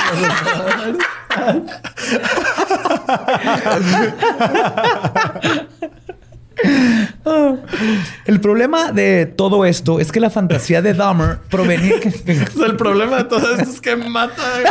Todavía no mataba a nadie, güey. Ok. Ya había matado a uno. uno. Ya había matado. Ya a uno. había matado Pero a uno no es ninguno, entonces, hasta que lleve dos. Y dos es la mitad, entonces. Sí, no, tres. no, no, Cacho, no tienes idea. O sea, apenas estaba empezando a describir este monstruo, güey. Es Ok, de los peores, güey. El problema con todo esto es que la fantasía de Dahmer provenía de una necesidad de compañía. Toda su vida había sentido un rechazo de su madre depresiva, su padre ausente y hasta su maniquí lo había abandonado. sí, güey. Los dedos. Güey, si te deja tu maniquí, te agüitas, güey. El maniquí es el que, en el que confiabas. objeto inanimado te, Te deja. dejó, güey. O sea, ponte a pensar que eso le afectó de cierta manera a Dahmer, güey. O sea, ya tenía... Tengo un maniquí, pero tuve que dejar porque le dio vergüenza que la abuelita supiera que tenía un maniquí en el closet, güey. Ya, güey. Entonces, Dahmer necesitaba un hombre que no fuera a despertar después de que se le pasara el efecto de la droga. Y más importante que eso, una pareja que no lo fuera a abandonar nunca. La solución de su impedimento le llegó una mañana mientras desayunaba con la abuela y leía el periódico. Cuando vio la sección de los obituarios, se le vino la magnífica idea de aplicar una Ed Gein, o Ed Gein, perdón, y simplemente robarse un cadáver fresco del cementerio. Ok. Así podría tener acceso al cadáver sin tener que pasar por el tedioso paso del De asesinato. matar. Encontró el obituario de un joven de 18 años que acababa de fallecer. Fue al funeral para ver dónde estaba ubicada la tumba y decidió llevar a cabo esta misión clandestina. Se escabulló de su casa en la noche y armado con una pala llegó al cementerio. Encontró la tumba y al poco tiempo se dio cuenta que era imposible cavar en el suelo congelado de Milwaukee. Pero Jeffrey Dahmer era un hombre persistente y no iba a dejar que este contratiempo lo detuviera. Fue por un pico al Home Depot. y- Sí, vale madre. Con un encendedor derritiendo Sí, la yo- yo tierra, quiero güey. mi- Ah, y masturbándose güey. con la otra Sí, mano, güey. No, con un güey. Con que esté caliente todo el pedo, güey. Digo, él no iba a dejar que este contratiempo lo detuviera. Y pues además, ya cuando cruzas la línea de intento de robo de cadáver con la intención de necrofiliarlo, güey, no hay muchas cosas que te puedan detener en la vida, güey. Eh, el tránsito. Por No, ejemplo. Sí, güey. Que tu no- abuelita te tuerza. Que tu abuelita. Pero no sé si sabían este pedo, güey. Lin May. Lil May. Ajá. Ella estaba muerta y salió. ¿Es un cadáver? No, No, güey. Se robó el cadáver de su esposo, güey. Y durmió con él tres semanas, güey. Hasta que su mamá se dio cuenta y pues también como que le dio vergüenza que su mamá la haya torcido. Cochina. Y esto lo cuenta en el documental de Bellas de Noche, güey. No mames, qué güey. ¿es loco. neta? Sí, la morra se robó. O sea, ella estaba casada con, con su esposo chino. Y Con estaba, Mr. Dice, yo lo amaba, güey. con. Mr. Pimosh. con Jonás. Con Jonás, a Jonás. Este... Sí, güey, estaba tan, dice, yo estaba tan enamorada de mi esposo que me lo robé y durmió conmigo. Eso no, es, eso no es amor. Eso se llama patología, güey. Eso está bien. que Eso es cárcel, güey. Pues- de hecho, es un delito, güey. Bueno, el punto es que no se iba a dejar que lo detuvieran a güey. Entonces dijo, me voy a robar una morgue. Pero, como mencionó an- mencioné antes, su falta de experiencia y aptitud criminal fue un deterrente para que completara este plan. Porque dijo, va a haber guardias y es más pedo. Y de hecho, los largos periodos de enfriamiento entre crímenes de Dahmer, nueve años, por ejemplo, entre su primer asesinato de, de Hicks y el segundo que pasaría, eran simplemente porque no era un criminal sofisticado y tenía miedo. Así de fácil. En una entrevista, Dahmer dijo a un reportero que, y cito, no tenía una oportunidad para expresar completamente lo que quería hacer. No había una posibilidad física para poder hacerlo y por eso no lo hacía. Así de fácil. En otras palabras, Antes tener este, es, que, es creer en ti mismo, ¿no? sí, no, Dahmer no creía en el mismo para nada. O sea, si hubiera existido un coach motivacional, güey, chingan a hubiera todos, valido güey. madre este pedo, güey. Acá el Carlos Muñoz de que águila de venta. Dahmer, tú puedes, róbate ese cuerpo, Dahmer, róbatelo. Pero pendejeando güey, todo el momento. En otras palabras, el miedo de no poder esconder la escena del crimen, el pánico del proceso de matar y que lo atraparan es lo que en cierta manera detuvo a Dahmer de cometer aún más asesinatos de lo que cometió. Pero sus dementes deseos estaban lejos de ser aplacados. En una ocasión, cuando lo visitó su hermano David, fue este, tuvieron que compartir cama. Y Dahmer no pudo contener sus impulsos e intentó, intentó ver si podía pasar algo. Lo, lo acarició, digamos, sexualmente. Con su hermano. Con, ¿Con su hermano, con David. David en chinga lo pateó, le dijo qué chingado está pasando y este pues lo bateó más rápido que Negan a Gale. ¿sí? Ah, sí se pasa. eh, los que entendieron ese chiste. Tuvieron que dejar de haber visto The Walking Dead hace como seis temporadas. Hashtag.com. Sí, pero sí, se intentó hacer algo con su hermano de que quería. Ah, güey. sí. Eso está mal. Muy Yo- mal. Yo mínimo era mi medio hermano. no era mi hermano completo, güey. Chingar tu madre, sí. El, el 6 de septiembre de 1986 visitó el río Kinnikick. Kinnick. Kinnikick. Sí, es el que Kinnick, Kinnick. K-I-N-N-I-C-K-I-N-N-I-C. Que es mejor conocido como el río Caca. O sea, KK. Sí. Ajá, Porque nadie puede pronunciar Kinnick, Kinnick, Kinnick. Y no fue tres porque no aventaban cuerpos de negros ahí. Sí, Sí, sí, No, fueron tres porque era Wisconsin, no Alabama. Alguien andaba de la caca en ese río. seguro. Ahí fue arrestado por estar ebrio en público y masturbarse en frente de dos niños de 12 años. Los cargos por este acto eran serios y lo que hizo era considerado un crimen sexual en el estado de Wisconsin, lo que le podría traer varios años de cárcel. Su explicación de lo que sucedió fue de que estaba pedo, fue a mear y como vio que no había nadie, pues aprovechó para masturbarse porque estaba estresado. Y en eso los dos pequeños niños de 12 años desgraciadamente se tomaron, se toparon con él. Ay, ¿Se tomaron qué? no, se toparon con él batiendo la víbora cíclope de los pantalones. Los niños. Ah, Sí. Tomaron los Víbora niños. cíclope. Yo los aventé y ellos se lo tomaron. Yo los aventé, ellos Pues lo cacharon. que dijo, yo, me- yo estaba dándole a la víbora cíclope, le estaba batiendo y pues pobrecitos se lo vieron. No era mi intención oficial que vieran esa, esa- ese acto. Y era martes, güey. O sea, de que no me jodan. Pues como la policía no sabía de su anterior incidente de comportamiento lascivo en público porque no quedó como algo sexual, decidieron darle una condena suspendida de un año donde tendría que ir a tomar terapia. La doctora Rosen, una de las psiquiatras que examinó a Dahmer, puso en su reporte, y cito, no me queda la duda en este momento que tiene un desorden de personalidad esquizoide que podría llegar a mostrar fuertes tendencias paranoicas. Definitivamente es spooky. Spooky. Escalofriante, güey. Esa fue su definición de Dahmer. He def- he's definitely spooky. Mi cliente me da miedo. Ajá, Así. básicamente. Uy, uy, uy, uy. Aguas. Spooky en mi idioma significa Sí, que, que profesional. El estar en libertad condicional no fue un deterrente para que Dahmer continuara su incesante búsqueda por su Ultimate Boy Toy. Uno de carne y hueso que pudiera diseccionar y con el que pudiera revivir la excitación que sintió con su primer asesinato. Y la oportunidad que estaba esperando se presentó a meses de su arresto en el río Cacao. En la mañana del 5 de septiembre de 1987, Dahmer acompañó a Abue Dahmer a misa y ayudó con las tareas de la casa como buen nieto. Los padres y la abuela de Dahmer sabían de su arresto, pero logró convencerlos de que no era tan serio y todavía había sido un malentendido. Esa noche fue al club 219, donde después de unos tragos consiguió el valor de acercarse y sacarle plática a Steve Tuomi, de 25 años. Le ofreció un trago que contenía Halcyon e, igual que con las ocasiones anteriores, se llevó a Steve al Hotel Ambassador. Después de que Steve perdió la conciencia, Dahmer abusó sexualmente de él. Luego, Dahmer declaró que su plan era hacer lo que hacía siempre, abusar de Steve y luego irse.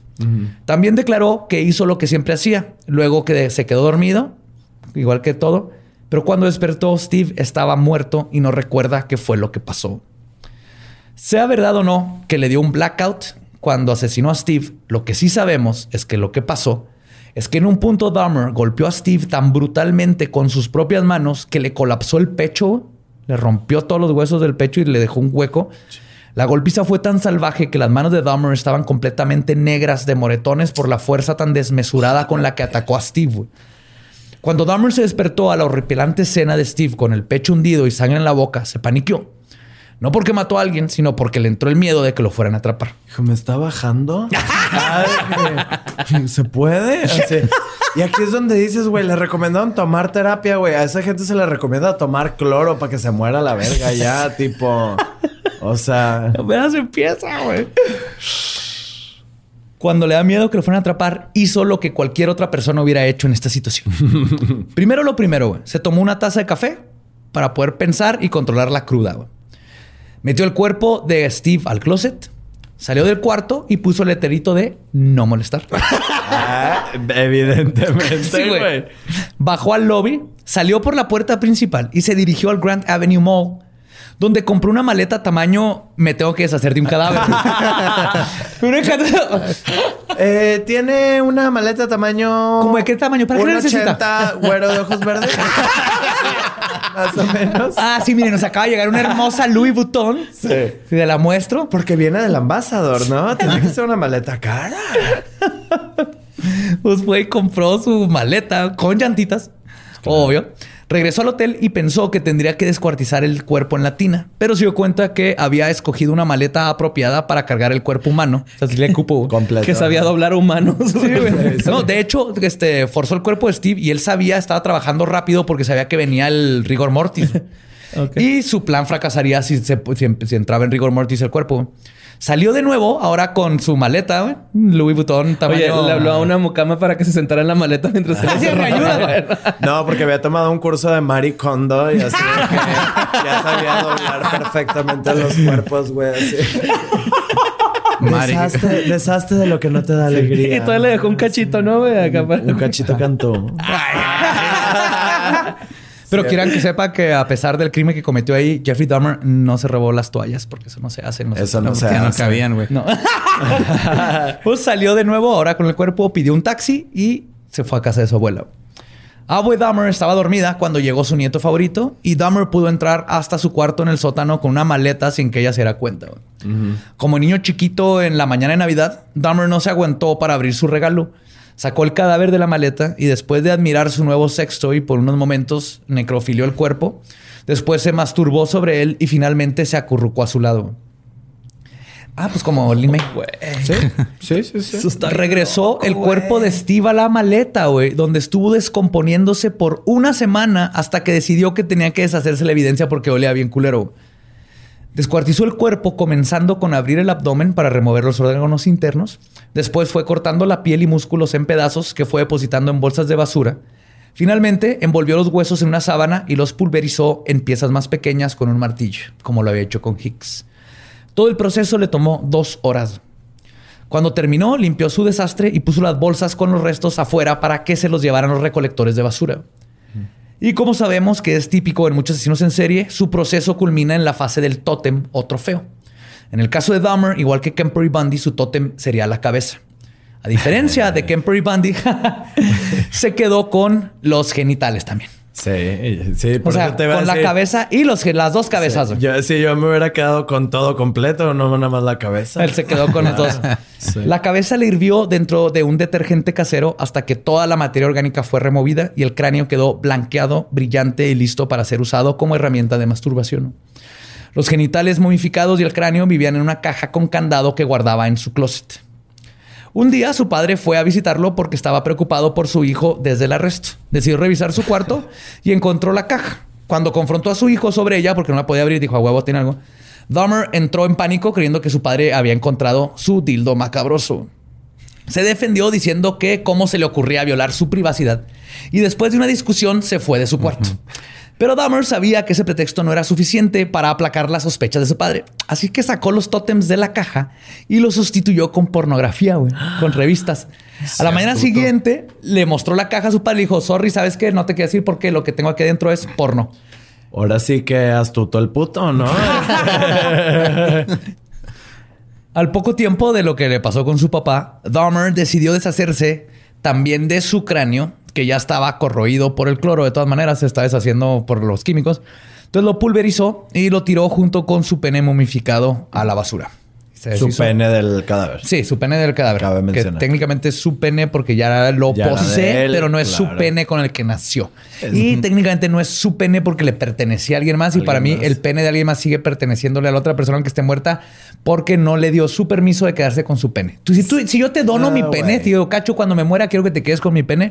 Ahí sí Nah. ya el pene es tuyo, güey. No, no tienes razón, güey, porque es como la metáfora del árbol de mangos. O sea, si el árbol está plantado de un lado, pero crece para el otro y los mangos están del otro lado, ¿de quién son los mangos, güey? Del que se los coge. Del que se los coge, güey. ¿Y qué hacía Jeffrey Dahmer? Ajá. Se los coge. Sí, les eyaculas arriba y ya Y son listo, tuyos, güey. son tus mangos. Son mis Pero- mangos. pero- Oye, si no a mi mango, pues ya les eyaculé a todos. Sí. Llévatelos si quieres. Pero lo, lo- lo tenía como disecado, güey. O Sí, momificado. Sí. O sea, para que me entiendas, Jeffrey Dahmer sería feliz, güey, si lo encerraran en Guanajuato. ahí, y de que be free. Sí, o- ¿Sabes? Be free. Just Date. be free. Date. Date, nos avisas cuando termines, güey. Y ya que si se te cae el pito por alguna enfermedad, eh, tu pedo. Enfermedad en del un siglo condón, güey, o algo así, XVI, ¿no? Acá. Para que no, no te queden restos adentro. O... No sé cómo Eso es funciona lo que un más pedo te muerto, preocupa, güey. Sí, la neta, Sí, eso es lo que más te preocupa. Que El se- condón. Eh, no, el, No el- es o sea, embarazarla meterme- la momia o qué pedo. Güey, no estás pensando en... Se te o va sea, a con la momia sí lo vas a usar, pero ya vas a ser papá, güey. ¿Qué pedo? Es que, güey, es, es lo, es lo que yo hago cuando yo duermo con condón, güey, para no embarazar al vato de mis sueños, güey.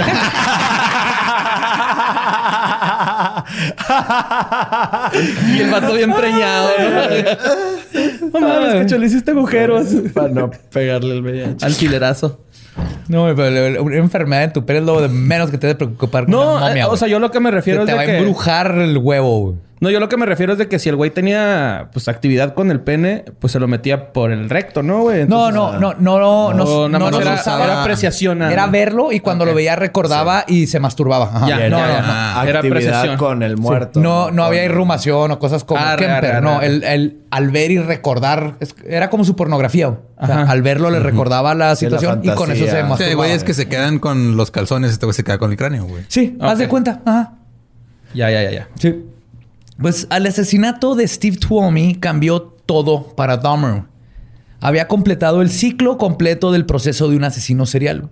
Llegó hasta el, al, al tótem, al quedarse con el recuerdo y luego poder estar reviviéndolo. Ok. Y quería más. En sus propias palabras, y cito, después de la segunda vez que lo hice, la compulsión de volverlo a hacer se volvió más fuerte y ya no intenté detenerla después de eso. O sea, ahí ya creció la...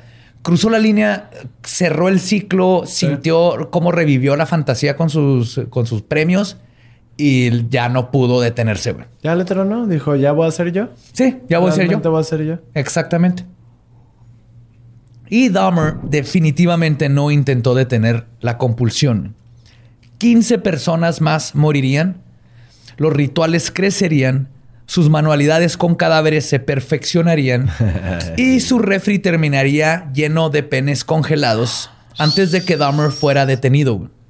Pero todo esto se los contaré en el próximo episodio de Leyendas Legendarias de Jeffrey Dahmer, parte 2. Pero sí viste cómo nada más le vi la cara y dije, este güey colecciona pitos, güey. O sea, tiene cara de colecciona pitos. Ah, estás hablando de Dahmer. Ajá. Ah, creí que de yo. Te decía, ¿cómo supiste, güey? Uy, lo bueno que no me traje el mío. Así nada más me va a matar de Okis. ¿Y de que dónde quedó su pito? En Monterrey lo guardé Sí, sí, ya. En cuanto dijiste, coleccionaba. Sí. No pagué el impuesto para subir al avión con él. es que me, co- me- te cobran sobrepeso, ¿no? Es Allá clasificado- es Tienes que documentarlo, güey. Es clasificado como arma blanca, ¿no? Rosita. El Mayimbu. Arma rosita. Te voy a convertir en chocolate. ¡Chocolate! Pues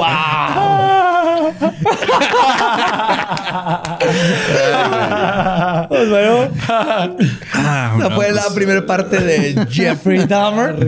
Motherfucker. La segunda se va a poner. Si creen que esto, si sientes que esto estuvo hardcore, todavía apenas está empezando, La está segunda- descubriéndose. La segunda se va a poner dura. O sea, ese es un Jeffrey Puberto a, a lo que todo lo que hizo. Sí, o sea, aquí está, aquí descubrió que le gustó este pedo, güey. Entonces Jeffrey no va a parar, como todos los hicieron en serie, tratar de perfeccionar. Y si ya vieron dónde empieza su retorcida mente, obviamente lo va a llevar a grados de depravación que ni él mismo sabía que podía llegar. Y por eso es el caníbal de Milwaukee. Y por eso es de las personas más depravadas y enfermas que ha conocido el mundo. Y el Jeffrey Dahmer. Entonces, acabamos de ver. Este es el preámbulo. Spoiler alert. Caníbal. de Milwaukee. Lo acabas de decir. Sí. No, eso, eso es lo relax, güey. Ah, bueno. Sí, güey. Caníbal bueno. ah, no, no han inventado términos para las cosas que hizo Jeffrey Dahmer. güey. No mames. Sí, güey. ¿Cómo no le inventaron a sus amigos en la prepa? Él hizo un Dahmer. ¡Ah, hizo Dahmer! Durf. Durf. Así que muchísimas gracias por eh, escucharnos aquí en Leyendas Legendarias. Soy Cacho. Espero te hayas pasado bien en la primera parte de Dahmer y nos veremos en la segunda parte. Me de la estoy pasando muy bien y wow, qué increíble, güey. Ya quiero que sea mañana. Sí, digo que sabía Para que es mañana, para ellos es una semana. güey. Imagínate, güey, si yo ya quiero que sea mañana. Te dije, ya tenía planeado todo el mes y cuando coincidió las fechas dije, te tocó así el episodio perfecto. Ya. Aparte que es dos partes, es de los más Es de- interesantes. es de ¿no? maricones, sí, obvio. A los gays solo nos importan las cosas gays. Bueno, ya me tengo que ir. me, voy, a ir a comer mi, mi penuche de, de- de Winnie, güey. Voy a abrir un restaurante que se va a llamar Penuchtitlán. Va a ser un centro turístico. la- Penuchtitlán. Pues recuerden que nos pueden seguir en todos lados como arroba leyendas podcast. También me encuentran como arroba ningún Eduardo. A mí me encuentran con Mario López Capi. Cacho Canto, gracias. Eh, a mí como Elba Diablo y pues este Serafín Desmembrado. Nuestro cuento se ha acabado. Podemos irnos todos a pistear. Esto fue Palabra de Belzebub. Yes, Nos mucho amamos amor. y nos vemos en la segunda parte de Jeffrey Dahmer. Mucho amor para todos.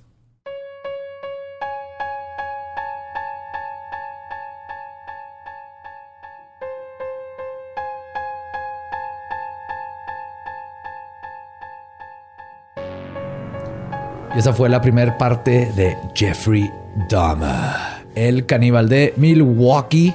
Espero les haya gustado porque la segunda parte solo se va a poner peor y más depravado. Peor y o mejor. Y, y más, ajá, peor en el mejor sentido de la palabra para leyendas legendarias. Así que el próximo miércoles ¡mua! vamos a concluir Agosto Asesino y les va a gustar muchísimo. Estoy segurísimo. Eh, espero que sí. Este, nos estuvieron ahí mandando también eh, que en Delicias, aquí en el estado de Chihuahua, Ajá. La tierra de Ed Maverick. la tierra de Ed Maverick, ahí por donde están las, las fuentes de qué? Fuentes, De Ortiz. Fuentes de Ortiz, por ahí. Y donde hacen los Levi's, ¿no? O los... Unos pantalones hacen por ahí. Algo así. Este anda un ave no identificada sobrevolando la ciudad. Ok. Algunos dicen que es Mothman, Ajá.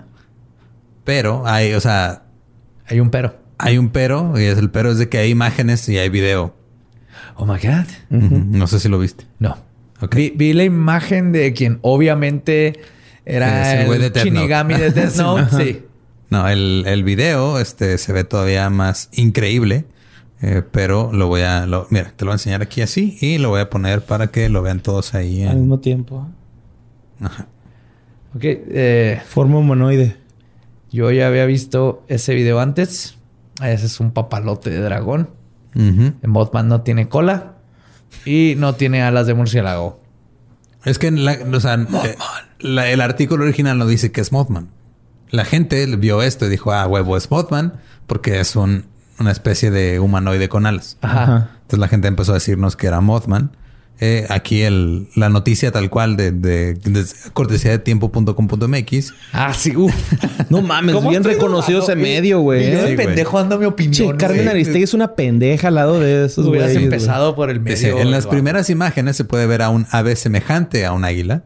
Sin embargo, ¿De qué pinche tipo de águilas conoce este editor? pues, las águilas este, Con alas murciélagos, de sí. murciélago. Alas Las águilas. águilas murciélagos. Fly Murciéláguilas. like an eagle. es un águila que la mordió un vampiro y, Ajá, Simón. y de noche tiene sin embargo, sangre. compartieron otra con algo que parece ser una forma humanoide, mientras que en el video se- que se ve... eh, perdón, dice, mientras que en el video se ve, observa una figura semejante a un dragón. Es que no es lo mismo ver que observar, Borre. Es como escuchar y oír. Ajá. El usuario que compartió el material asegura que la policía recibió reportes ciudadanos sobre algo sospechoso que volaba y se postraba en un poste de luz. Ajá. Sin embargo, no encontraron nada hasta varias horas después que se volvió a presentar el fenómeno. Señalaron que las autoridades no publicaron los videos completos y aseguran que la información es verídica, que los avistamientos ocurrieron en el cruce de las avenidas Agricultura y del Parque.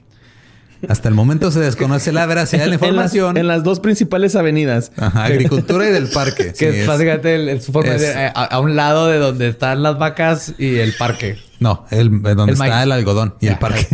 el parque. Entonces, estas imágenes este, salieron de un güey que las puso en Facebook. Y luego alguien reportó que un güey puso estas imágenes en Facebook. Ok, claro. Entonces, no hay absolutamente nada que Una pueda coherencia. indicar que esto es verídico. No. Pero gracias por mandar 200 veces la nota al grupo de fans de Sí. Legendarias por momentos. Pero obvio, este video lo he visto antes, ni siquiera, no crees ni siquiera que sea O reciente. sea, este, ponen la foto original que tú la ves y dices, güey, ese, ese pedo es un murciélago que está de día afuera. es un buitre. güey. O Un ajá, es, es un ave, es, o- es algo. Y luego ponen un video que no se ve absolutamente para nada igual a el de la foto. No, se ve como de la Y luego playa. el de la casi. nota es otro pedo, ¿no? Sí, es de... Y luego un chinigami ahí. Ajá, sí. Que por cierto, aquí en el set, güey, hay un chingo de halcones. No sé si se han dado cuenta. Simón. Hay un putero, güey, porque acá hay una antena, ¿no? Acá más adelante. Sí, sí, y sí. ahí siempre se postran y luego vienen y. Halcones peregrinos. Y Ajá. luego de repente hay sopilotes cerca del Pero río. están bien ligeritos, güey, porque se paran así en ramas súper delgaditas y no, no se doblan las ramas, güey, ¿no? Son Sí, keto. ajá. Es que hacen keto. Ajá. Entonces, el video que pusieron no tiene nada que ver con la foto original y con la foto de lo que pusieron arriba del poste, que tampoco tiene que ver porque es un Photoshop. Ajá. Entonces, lo que estamos aquí pidiendo a los medios es que dejen de estar mamando Sí, con noticias falsas. ¿Saben por qué medios? Porque tienen algo que se llama una responsabilidad. Uno de ser Con la serios sociedad. Y dos de no estar mamando porque si hay gente que se lo cree. Sí, güey, luego ahí andan pinches medios reportando que que fans de asesinos en serie están viralizando Ándale. cosas. Y Ajá, pinche Heraldo vale verga, ¿verdad? sí. O sea, Así en fin, que- eh, Por decir algo. digo, por decir algo así, o sea, al azar. al azar, supongamos que un medio que empieza con H y termina con Heraldo publica cosas en Twitter, todas pendejas. Primer nombre, él. Ajá, sí. Este, estamos suponiendo, ¿no? Que tal vez eh, Hipotéticamente. hipotéticamente reportan cosas mal. Eh, pero no son los únicos. O sea, queremos decirle a ese medio nacional que también hay medios no tan nacionales que hacen Que lo mismo y que no está bien. No, así que, Hay que medios, hay investigar. muchísimas cosas que pues, estoy seguro que no importa en qué parte de México hay algo turbio y hay algo corrupto sucediendo en la ciudad que necesita salir a la luz para que cambien las cosas. No necesitas agarrarte de una noticia paranormal porque aparte, y esto es lo más importante, cuando llega a pasar algo verdaderamente paranormal, nadie les va a pinche creer y el resto del mundo se va a perder de cuando llegue el pinche Mothman de a de veras, porque van a decir, ah, no, son los mismos güeyes de Delicias que pusieron a un Shinigami y la, un papalote en la playa. Así es. Así ¿Qué? que muchas gracias por escuchar. Nos escuchamos la siguiente semana. ¿Estás listo para convertir tus mejores ideas en un negocio en línea exitoso? Te presentamos Shopify. Tal vez no lo sabías, pero nuestro podcast More Than Mamis es un negocio y lo empezamos por supuesto para desahogarnos y hablar sobre la maternidad, no para convertirnos en expertas de ventas y del e-commerce. Así que sí, necesitábamos ayuda para vender nuestro merch y poner en marcha nuestra tienda. ¿Y cómo suena con Shopify? Llega otra venta. Shopify es la plataforma de comercio que está revolucionando millones de negocios en todo el mundo. Ya seas un emprendedor desde tu casa o desde donde sea, Shopify es la única herramienta que necesitas para iniciar, administrar y hacer crecer tu negocio sin dificultades. Con Shopify puedo gestionar pedidos, envíos y pagos desde cualquier lugar, brindándote toda la información y estadísticas de tus ventas al detalle. Regístrate para un periodo de prueba con tan solo un dólar al mes en shopify.com barra sonoro, todo en minúsculas. Ve a shopify.com barra sonoro para llevar tu negocio al siguiente nivel. Shopify.com barra sonoro. ¿Estás listo para convertir tus mejores ideas en un negocio en línea exitoso? Te presentamos Shopify. Tal vez no lo sabías, pero nuestro podcast More Than Mamis es un negocio y lo empezamos por supuesto para desahogarnos y hablar sobre la maternidad, no para convertirnos en expertas de ventas y del e-commerce. Así que sí, necesitábamos ayuda para vender nuestro merch y poner en marcha nuestra tienda. ¿Y cómo suena con Shopify? Llega otra venta. Shopify es la plataforma de comercio que está revolucionando millones de negocios en todo el mundo. Ya seas un emprendedor desde tu casa o desde donde sea, Shopify es la única herramienta que necesitas para iniciar, administrar y hacer crecer tu negocio sin dificultades. Con Shopify puedo gestionar pedidos, envíos y pagos desde cualquier lugar, brindándote toda la información y estadísticas de tus ventas al detalle. Regístrate para un periodo de prueba con tan solo un dólar al mes en shopify.com barra sonoro, todo en minúsculas. Minúsculas. Ve a shopify.com barra sonoro para llevar tu negocio al siguiente nivel. Shopify.com barra sonoro. Hello, it is Ryan, and I was on a flight the other day playing one of my favorite social spin slot games on chumbacasino.com. I looked over the person sitting next to me, and you know what they were doing? They were also playing Chumba Casino. Coincidence? I think not. Everybody's loving having fun with it. Chumba Casino is home to hundreds of casino style games that you can play for free anytime, anywhere, even at 30,000 feet. So sign up now at chumbacasino.com to claim your free welcome bonus. That's chumbacasino.com and live the Chumba life. No purchase necessary. Group. Void prohibited by law. See terms and conditions. 18 plus.